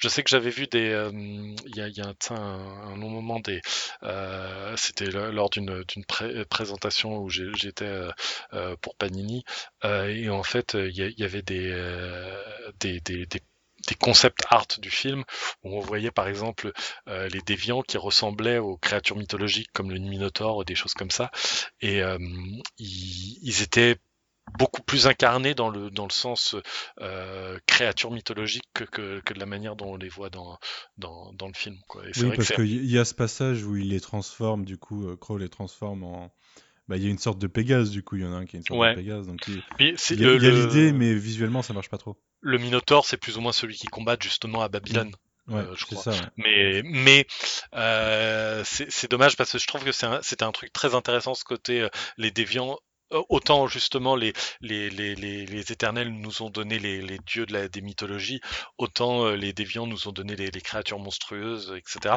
D'ailleurs, je fais une micro-parenthèse, il existe un, un, comics dispo sur Webtoon, alors en anglais, euh, mais officiel de, de, de Marvel, euh, où entre autres euh, Jofo, Jofo, ouais, Jofo ouais. a fait les épisodes 1 et 7 de, de, de, de ce, de ce webcomics, et où en fait c'est des histoires des éternels au travers de leur guerre contre les déviants, et c'est rigolo rigolo parce que pour le coup, euh, on, on, on, les voit dans plusieurs civilisations euh, différentes à travers le monde et chaque déviant reprend un peu des créatures euh, fantastiques comme des kappas ou des choses comme ça. donc c'est assez rigolo de, de, de voir cet aspect-là un peu plus développé du coup dans, dans, dans le webtoon. Et, c'est bien ça du coup? Parce que j'ai vu que je faut bosser dessus, je me suis dit tiens, je me lirai ça. C'est très sympa, ça suit assez vite. C'est un, un, peu. Euh, bah, du coup, euh, webtoon, ça doit être rapide, ouais. Ouais, puis c'est un peu des, des pastilles, quoi. Euh, voilà, mais c'est rigolo. Ce qui est rigolo, bon, je, te, je te spoil ça, mais c'est pas, c'est pas non plus quelque chose de très grave. Mais ce qui est rigolo, c'est qu'on voit justement dans, dans, dans, dans l'intrigue, c'est le, euh, c'est un moment où qui est antérieur au film et où il commence à tilter que les déviants sont peut-être plus complexes que ce qu'ils ce qu pensaient jusque-là. Ouais, ok. Mais oui, ça reste, euh, ça reste le point faible, une, une sorte d'occasion manquée, les déviants, parce que ça développe un truc. Et sous prétexte de vengeance, c'est pas en effet exploité par la fin. Et c'est un peu dommage. Ouais. Est-ce qu'on passerait pas à la réal? Allons-y. Bah, ça va être facile. Ça, hein. oui. ça, va être facile, elle est magistrale, elle est magnifique. C'est une des plus belles réalisations qu'on a vues dans le MCU, voire la plus belle. Et de toute façon, je pense que Chloé Zhao est une des plus grandes réalisatrices actuellement en exercice. Ça, ça, le mérite d'être simple et concis et efficace. Peu nuancé. mais euh... Ouais, mais voilà, mais il y a, y a, du scope, il y a, y a, une manière de, de, filmer le, même je trouve la, la, la, la, justement, on parlait des jeux d'échelle avec euh, avec le Céleste, dont je me refuse désormais à prononcer le nom, euh, mais euh, ah, mais j'y arriverai pas. mais, mais du coup, je trouve qu'il y a aussi ce jeu d'échelle quand on, voit les, les, les, personnages dans des, dans des décors naturels où justement ils sont filmés avec énormément euh, d'ampleur sur, sur ça. Et c'est un truc qu'il y avait déjà dans les films précédents de Zhao. Il y a un côté. Euh, c'est une cinéaste naturaliste, elle aime, la elle aime représenter la nature, elle aime représenter l'être humain dans la nature, et du coup il y a toujours ce truc-là de quelle est le, la, la, place de l'humain dans le monde et vraiment dans le monde dans lequel on est, dans, dans, dans toute sa variété. Et euh, je, je, trouve qu'elle a une manière de, de magnifier ça euh, de, par l'utilisation de décors variés, de, euh, de, de la, la, la, manière de les filmer qui est, qui est absolument incroyable. Hmm. Queen? Euh, très belle, un peu déstabilisante sur la scène en c'est l'Amazonie. Hmm. Ouais. Euh, là vraiment ça m'a un peu chez Druig, du coup Ouais, chez Druig, c'est un peu. Euh, peu trop, hein, c'est très sombre, quoi. Euh, ça, ça déstabilise parce qu'on n'est vraiment pas habitué à ce genre de, de, de scène en, en, lumière naturelle, quoi. Vraiment, euh, on est, je sais pas, je sais pas quel est le numéro de ce film, c'est le 24 ou le 25 ou plus. Le 26. C'est le 26. 26, tu vois, j'étais proche. Euh, mais euh, voilà, les 25 précédents nous ont, ne nous y ont pas du tout habitués et c'était assez euh, déstabilisant. Mais après, euh, ouais, non, je je reconnais qu'elle a un côté euh, assez assez magistral, assez époustouflante comme comme réalisation. Et bah, j'espère que mais là, euh, je rejoins Aurélien, c'est vrai que ça va être un peu dur d'y croire euh, vu le, le, le, relatif échec du, du film. Euh, J'espère que ça laissera euh, Marvel laisser, laisser les réalisateurs bah, plus s'exprimer et plus s'exprimer dans ce qu'ils savent faire à l'écran, quoi. Mais pour moi, ça, ça a toujours été un peu un, un faux débat parce que j'ai l'impression qu'en fait, c'est le cas. Euh, je veux dire, ouais, euh, James... euh, bah, encore une fois, James Gunn, c'est 2014. On est encore au début du, du MCU et sur les, pour les Gardiens de la Galaxie, il a quand même une carte blanche. C'est l'exception qui confirmerait la règle. Non, je pense que c'est plus une question de les, les, qu'il y a beaucoup de réalisateurs qui n'ont pas forcément un, un, un, univers qui transparaît directement. Mais c'est ça que je veux dire, c'est que la, la, plupart des réalisateurs qui sont pris ont des univers, ont des façons de réaliser qui sont quand même assez proches les unes des autres. Alors, tu, les frères Russo feraient du feraient Spider-Man, il y aurait certainement des différences, notamment sur la façon de concevoir les scènes d'action, euh, notamment notamment sur euh, euh un côté peut-être euh, certainement plus sérieux du personnage. Mais en attendant, euh, ça reste des réalisations assez, euh, assez similaires entre les Russo et c'est Mark Webb qui fait. Euh, non, c'est James, comment il s'appelle? John Watts. John Watts qui fait les, les Spider-Man. Je trouve qu'il y aurait, il y aurait beaucoup de similitudes. Alors que euh, là, vraiment, tu, c'est le jour et la nuit entre euh, ce que nous a fait Chloé Zhao et euh, la quasi-totalité des autres réalisateurs. Même, même Marvel Studios a quand même une patte industrielle dans, dans sa façon de, de procéder. Il y a, il y a des photos qui se ressemblent, il y a pas mal de process qui sont Ouais, mais alors, du sur- process industriel. Et Mais tu parles du, du, dir- du directeur de la photo, là, il se trouve que justement, là, quand on a parlé, quand, quand, quand Queen a parlé de la lumière, j'ai IMDb ouvert devant moi et je suis allé regarder ce qu'a fait le directeur de la photo, Ben Davis, euh, de, de, du coup, de, des Eternals avant ça. Ben, il a fait les Gardiens de la Galaxie, Avengers l'ère d'Ultron, Doctor Strange et Captain Marvel. Donc on voit bien que le, le, on peut pas reprocher au directeur de la photo de, de, de- d'imposer euh, euh, sa patte. Au contraire, on voit qu'il y a, y a, y a un lien aussi avec ce que le réalisateur demande.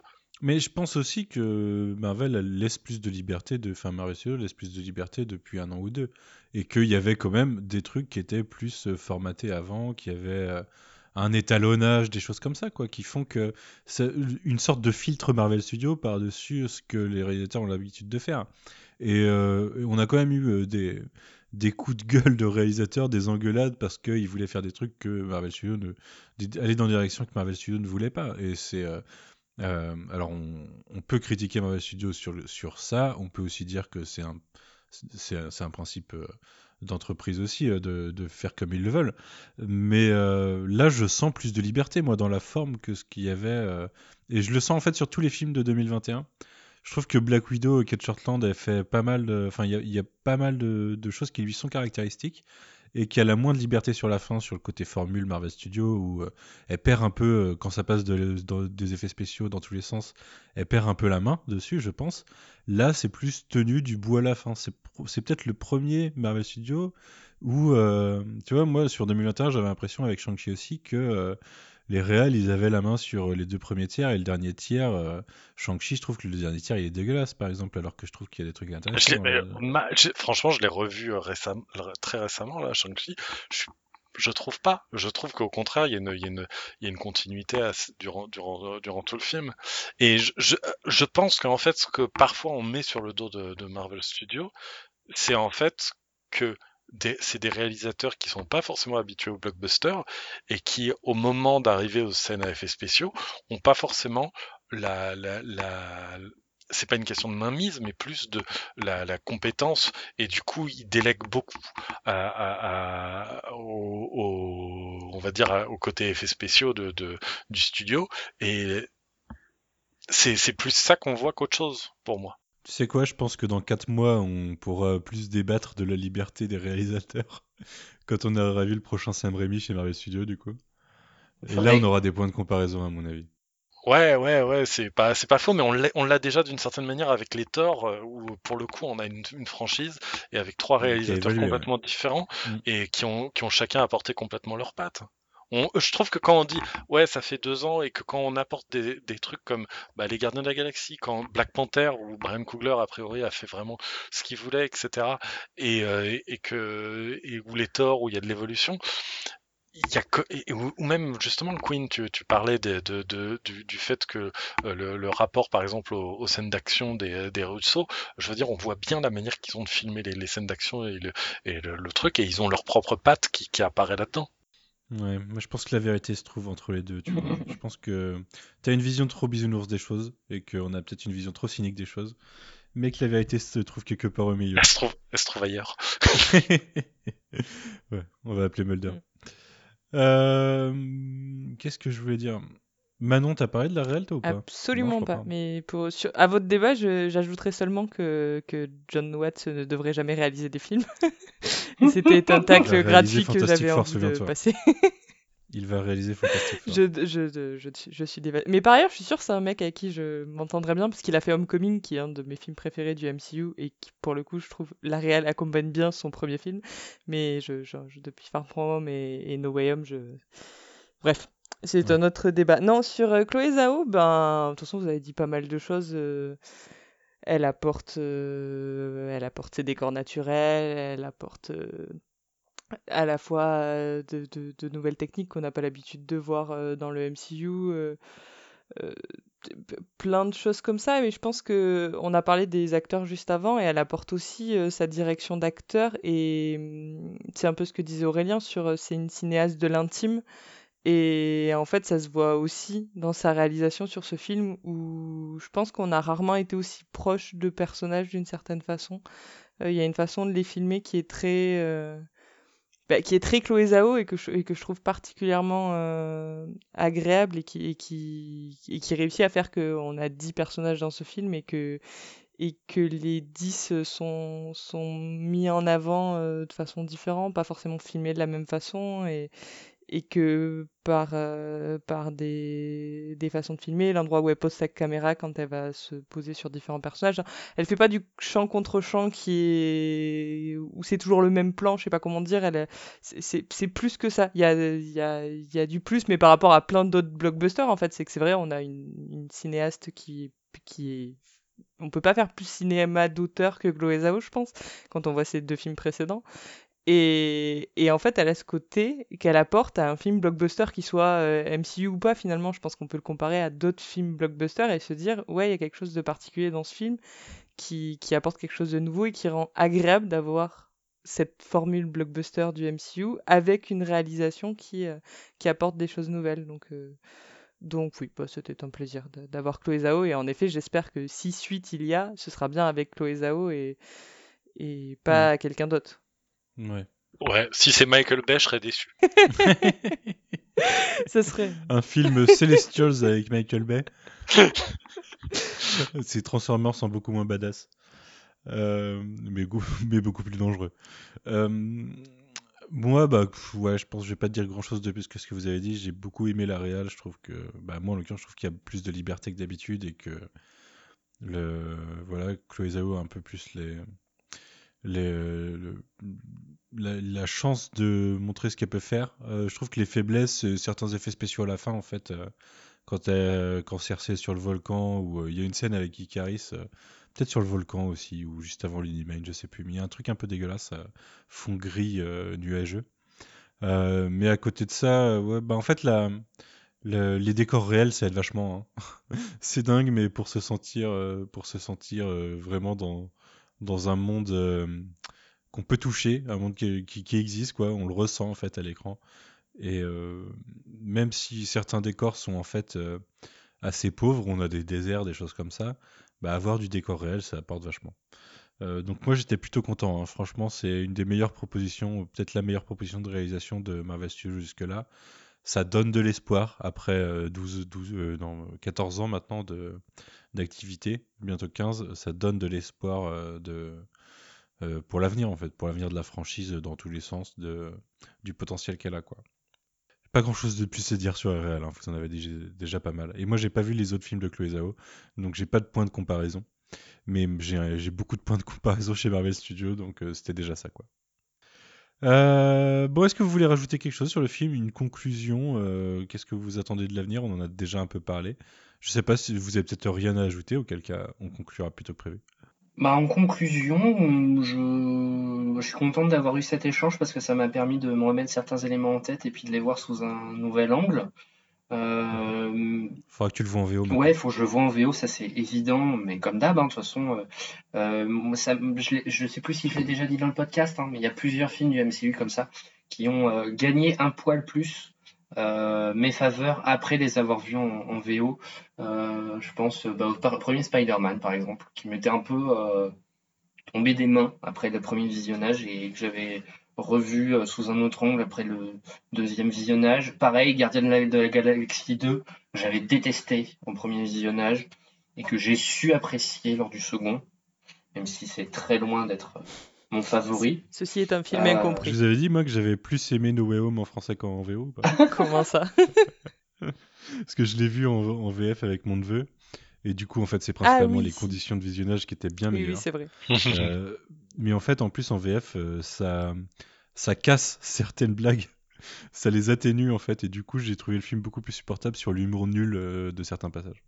Enfin bref, petit aparté, je te laisse continuer. Non, mais j'avais fait le tour. Voilà, je, ça appelle, déjà, ça appelle une suite avec Chloé Zhao. Euh, mhm. Parce qu'il y a, y a vraiment des. J'ai juste envie de revivre alors ce sera forcément différent, mais j'ai vraiment envie de revivre euh, la scène de, de, de, de, de Harry Shem qui surplombe la Terre. Ça, c'était Ouais, vraiment cool, hein, quelque franchement, chose de. Ça, ça retourne, ça m'a retourné, quoi. Et revoir euh, ce Céleste euh, qui, qui est du coup à moitié sorti de la Terre euh, dans, dans le futur de l'univers Marvel et voir. hmm, D'ailleurs, est-ce qu'ils en feront une base d'Avengers Bah, Je je, sais je, je, je n'ai vu que ça. Personnellement, lorsque je l'ai vu apparaître tel quel, je me suis dit, oh, mais ils vont nous faire ça? Mais ce serait trop bien! C'est une référence assez récente. Hein, Bah du oui, c'est le run d'Aaron. le run de Jason Aaron. C'est la fin, c'est la fin du premier arc du run, du run d'Aaron. Ouais, ça, ça a même 4 ans, peut-être 4-5 ans. Mais ouais, ouais, euh, ça m'a fait penser à ça aussi, moi. Cette, euh, ce Céleste gelé. Mais sinon, c'est le, le- la Terre en incubateur de Céleste, c'est aussi une, euh, une grosse, grosse, grosse, référence à, à Terre X de d'Alex Ross. Ah oui? Moi, je t'avoue que c'est via les Avengers de Aaron que j'ai découvert ça, mais euh, j'avais déjà entendu les trucs, mais j'ai pas lu Earth X en l'occurrence. Je suis pas très fan d'Alex Ross en intérieur, excusez-moi. Mais c'est pas lui qui les dessine, justement. Il est juste, il est juste au scénar, c'est euh, John Ah, Paul Leon. ok. euh, dessin. Ah, ah bah oui, il y a un potentiel là, en effet. Il a, il a, Alex Ross, en fait, il avait euh, l'idée du scénar, euh, l'idée du scénar et euh, les, les dizaines des personnages, et il, il le coécrit avec, euh, je vais, j'ai oublié son nom, donc je vais pas faire semblant de le rechercher. Et euh, les dessins sont de John Paul Leon. Bon, et- si en conclusion, euh, lisez, vous n'avez pas besoin de lire autre chose, lisez la nouvelle série des Eternals de Kieran Gillen. C'est sorti en VF du coup Ouais. euh, Oui, le tome 1, dans deux éditions, une édition normale et une édition grand format pour en- s'en prendre plein la gueule avec les magnifiques dessins des Adribic. Ok, eh ben, je, me le prendrai sûrement. Ah oui, non, vraiment, c'est, c'est, il y a un petit côté hickmanien qui, qui bien entendu, bah, me fait plaisir. Non, c'est vrai, c'est vraiment, elle est- la série est vraiment formidable. C'est un de mes coups de cœur aussi de la- l'année. euh, c'est, c'est très intelligent. C'est à la fois, euh, Gillan, il sait totalement ce qu'il est en train de faire, c'est-à-dire il écrit une série au moment où il y a un film qui sort. Mhm. Donc il fait le boulot de, euh, si vous connaissez les personnages, tenez, voici les twists, voici les machins qui, qui vont vous, vous en mettre plein la gueule. Et à côté de ça, si vous les connaissez pas, je vous explique tout de A à Z parce que je sais que vous- la majorité d'entre vous n'ont jamais entendu parler des Eternals. Donc euh, il, fait, il, fait, il fait bien le taf à ce niveau-là, c'est vraiment euh, passionnant et génial. Hmm. De toute façon, il est toujours très fort sauf sur les X-Men. euh, Je Exactement. crois que c'est ma seule déception de, de Kieran Gillen en vrai, les X-Men. J'en j'en ai pas d'autres en tête. Euh, son run d'Iron Man Oui. pas Ah, mais je l'ai pas lu ça. Incroyable. Non, non, il est, il, il ok, l'avait défoncé. il est ok. Non, il est ok, il est ok, mais c'est pas incroyable. voilà. Ouais. Mais sinon, ouais, tout le reste à côté, pff, le feu. C'est Young Avengers ou c'est euh, Journey into Mystery. et C'est c'est des grosses pépites des années 2010. Euh, Mais oui, du coup, je me rajoute ça à ma liste. J'ai mon comic shop qui m'a appelé cet après-midi pour me dire qu'ils avaient plus de place dans mon casier. Donc euh, ça m'était jamais arrivé encore. Et pourtant, ça fait un mois et demi que j'y suis allé seulement. Ils sont plus de place dans mon casier. Il faut que j'aille récupérer ça. Il y a pas mal de numéros 1. Je crois que je vais y avoir qui est arrivé là. faut que j'aille chercher tout ça. bah alors? Euh, bah alors, euh, recherche d'appart, figure-toi, j'ai pas eu le temps de passer à Nantes récemment pour le loisir. Aurélien, toi, t'as une conclusion ou quelque chose à rajouter? Euh, bah, c'est que en fait, toute cette conversation m'a donné très envie de le revoir. hein. Euh, J'avais déjà envie, et là, là, ça- là, je, je, je- on va- je vais sortir du podcast, je vais aller voir ma femme et je vais lui dire bon, allez, c'est parti, on, on, on, on se regarde ça vite fait. Euh, Il est 23h20. Ouais, non, plutôt en fin de semaine, quoi. Mais euh, non, c'était, c'est, c'est vraiment un film que j'ai adoré. Je, je, je, trouve que ouais, c'est un grand film de SF avant d'être un, film de super-héros et c'est, c'est, c'est vraiment très, très, très, très bien. Mais euh, de toute façon, si vous nous avez écouté jusque-là, je vais pas essayer de vous convaincre de le voir parce que euh, sinon, vous êtes déjà fait spoiler un max de trucs, quoi. voilà. Euh, mais non, c'était, c'était vraiment super et ouais, J'espère qu'on va les, qu'on va revoir tout ça très vite, tous ces personnages très vite. Alors normalement euh, Black Knight dans, dans Blade, hein, on imagine. Euh, et peut-être, euh, peut-être euh, dans une scène post générique, genre euh, des gardiens, euh, un petit, un petit, un petit clin d'œil à Eros ou quelque chose. Ah, Voilà. euh, si, en parlant de ça, tenez, euh, juste, tu parles de la scène post-générique avec Blade. Je me suis fait avoir, Oui, je me rappelle. tu te rappelles, parce que en VF, le doubleur de Marshall Ali est aussi le comédien de doublage régulier de Benedict Cumberbatch, sauf pour les films du MCU. Ah. Et donc, euh, bah, comme quasiment toute la, toute la, toutes les personnes autour de moi dans la salle, comme on n'avait pas vu Doctor Strange dans le film, bah, quand on a entendu cette voix, bah, on a entendu la voix de, de Sherlock. Donc on s'est dit, ah bah c'est Doctor Strange qui va voir euh, Black Knight. Et puis du coup, il y a eu un article sur euh, Comics Blog disant, vous devinerez jamais qui était le personnage qui va voir Black Knight. Je lui dis, bah si, je disais, si, c'est évident. quoi. Mais je suis même pas allé voir l'article en plus, euh, persuadé que j'étais. Et euh, puis après, je lis l'article parce que je me disais que bah, quand même, euh, les gars, euh, bah, Aurélien, Arnaud et tout ça, ils avaient pas deviné. Et puis là, je lis l'article et je tombe des nues, quoi. Puis euh, obligé de vérifier parce que je comprenais pas comment ça se fait que ça. Et voilà, c'était pour la petite anecdote. Et moi, j'avoue que j'avais été très fier d'avoir deviné que c'était Blade avant que ce soit confirmé. Euh, J'étais parti dans l'optique euh, euh, personnage surnaturel anglais, et du coup, je- avec les films prévus, j'a- j'avais deviné Blade et j'étais très content de moi. Voilà. Moi, je trouve que ça- la voix de Marcel Ali en, en, en VO, du coup, elle se reconnaît pas mal quand même. hein. Oui, mais pour ça, faut le voir en VO. euh, ouais, Parce ouais, que bon, exactement. euh, j'avais vu Luke Cage, quoi, donc euh, j'aurais reconnu. Et il avait cette voix. euh, en... Ah, bah non, tu l'as vu en VO, Luke Cage. C'est ce que Ah bah oui, j'ai vu en VO, bien sûr. En VF.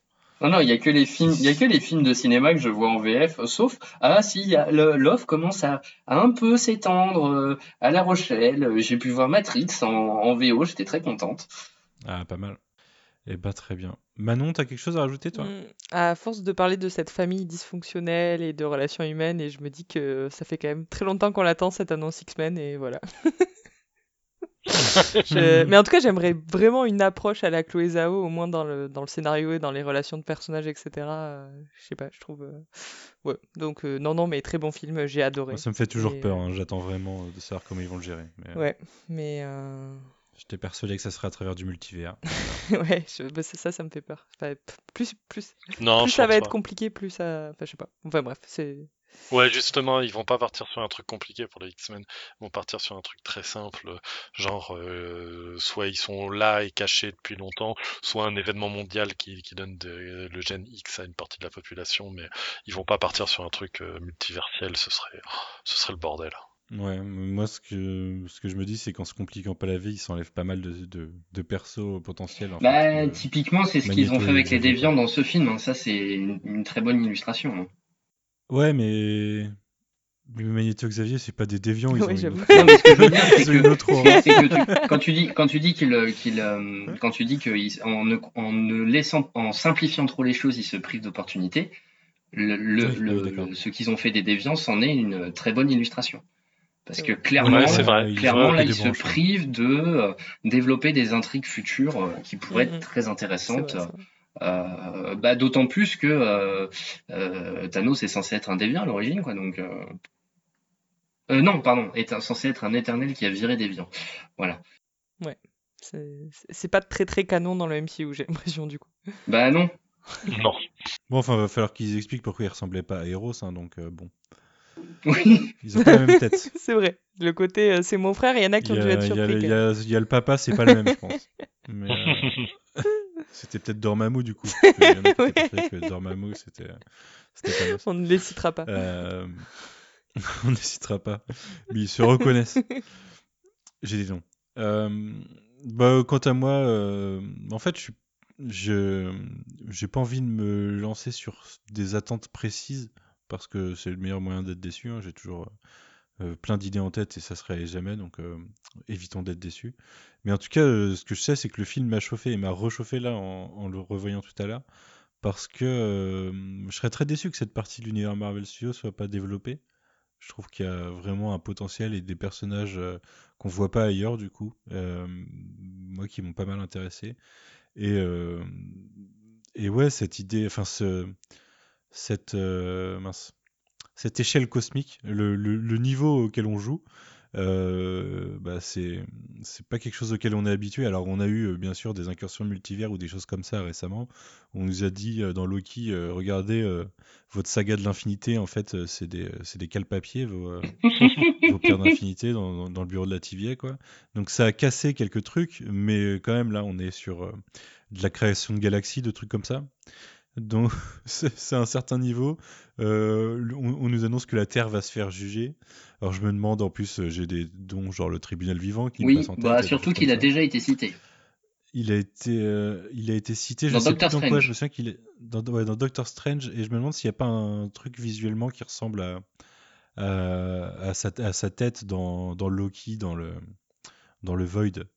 Ouais. Il me si, si, je crois, ça me dit quelque chose aussi. Euh, et du coup, ouais, c'est le genre de trucs qui sont euh, la partie cosmique euh, psychédélique de l'univers Marvel dans lequel il, peut être difficile de mettre les pieds pour un lecteur mainstream. Et, ça m'intéresse vachement parce que c'est quelque chose que je connais bien moins déjà. Donc il y a plus de découvertes à avoir. Et c'est quelque chose qui nous sort un petit peu de la Terre, donc je trouve ça cool. Donc ouais, beaucoup d'espoir, mais je, je ne les, je ne les je ne les concrétise pas dans ma tête, comme ça je, n'aurai pas de déception. Je sais que c'est John Watts qui va réaliser euh, Fantastic Four, donc euh, j'ai baissé quelques attentes euh, sur le cosmique. voilà pour moi. Bah écoutez, en, tout cas dans l'ensemble, plutôt positif sur le film. J'ai l'impression que c'est un peu notre préféré à tous de 2021. C'est sûr. Oui.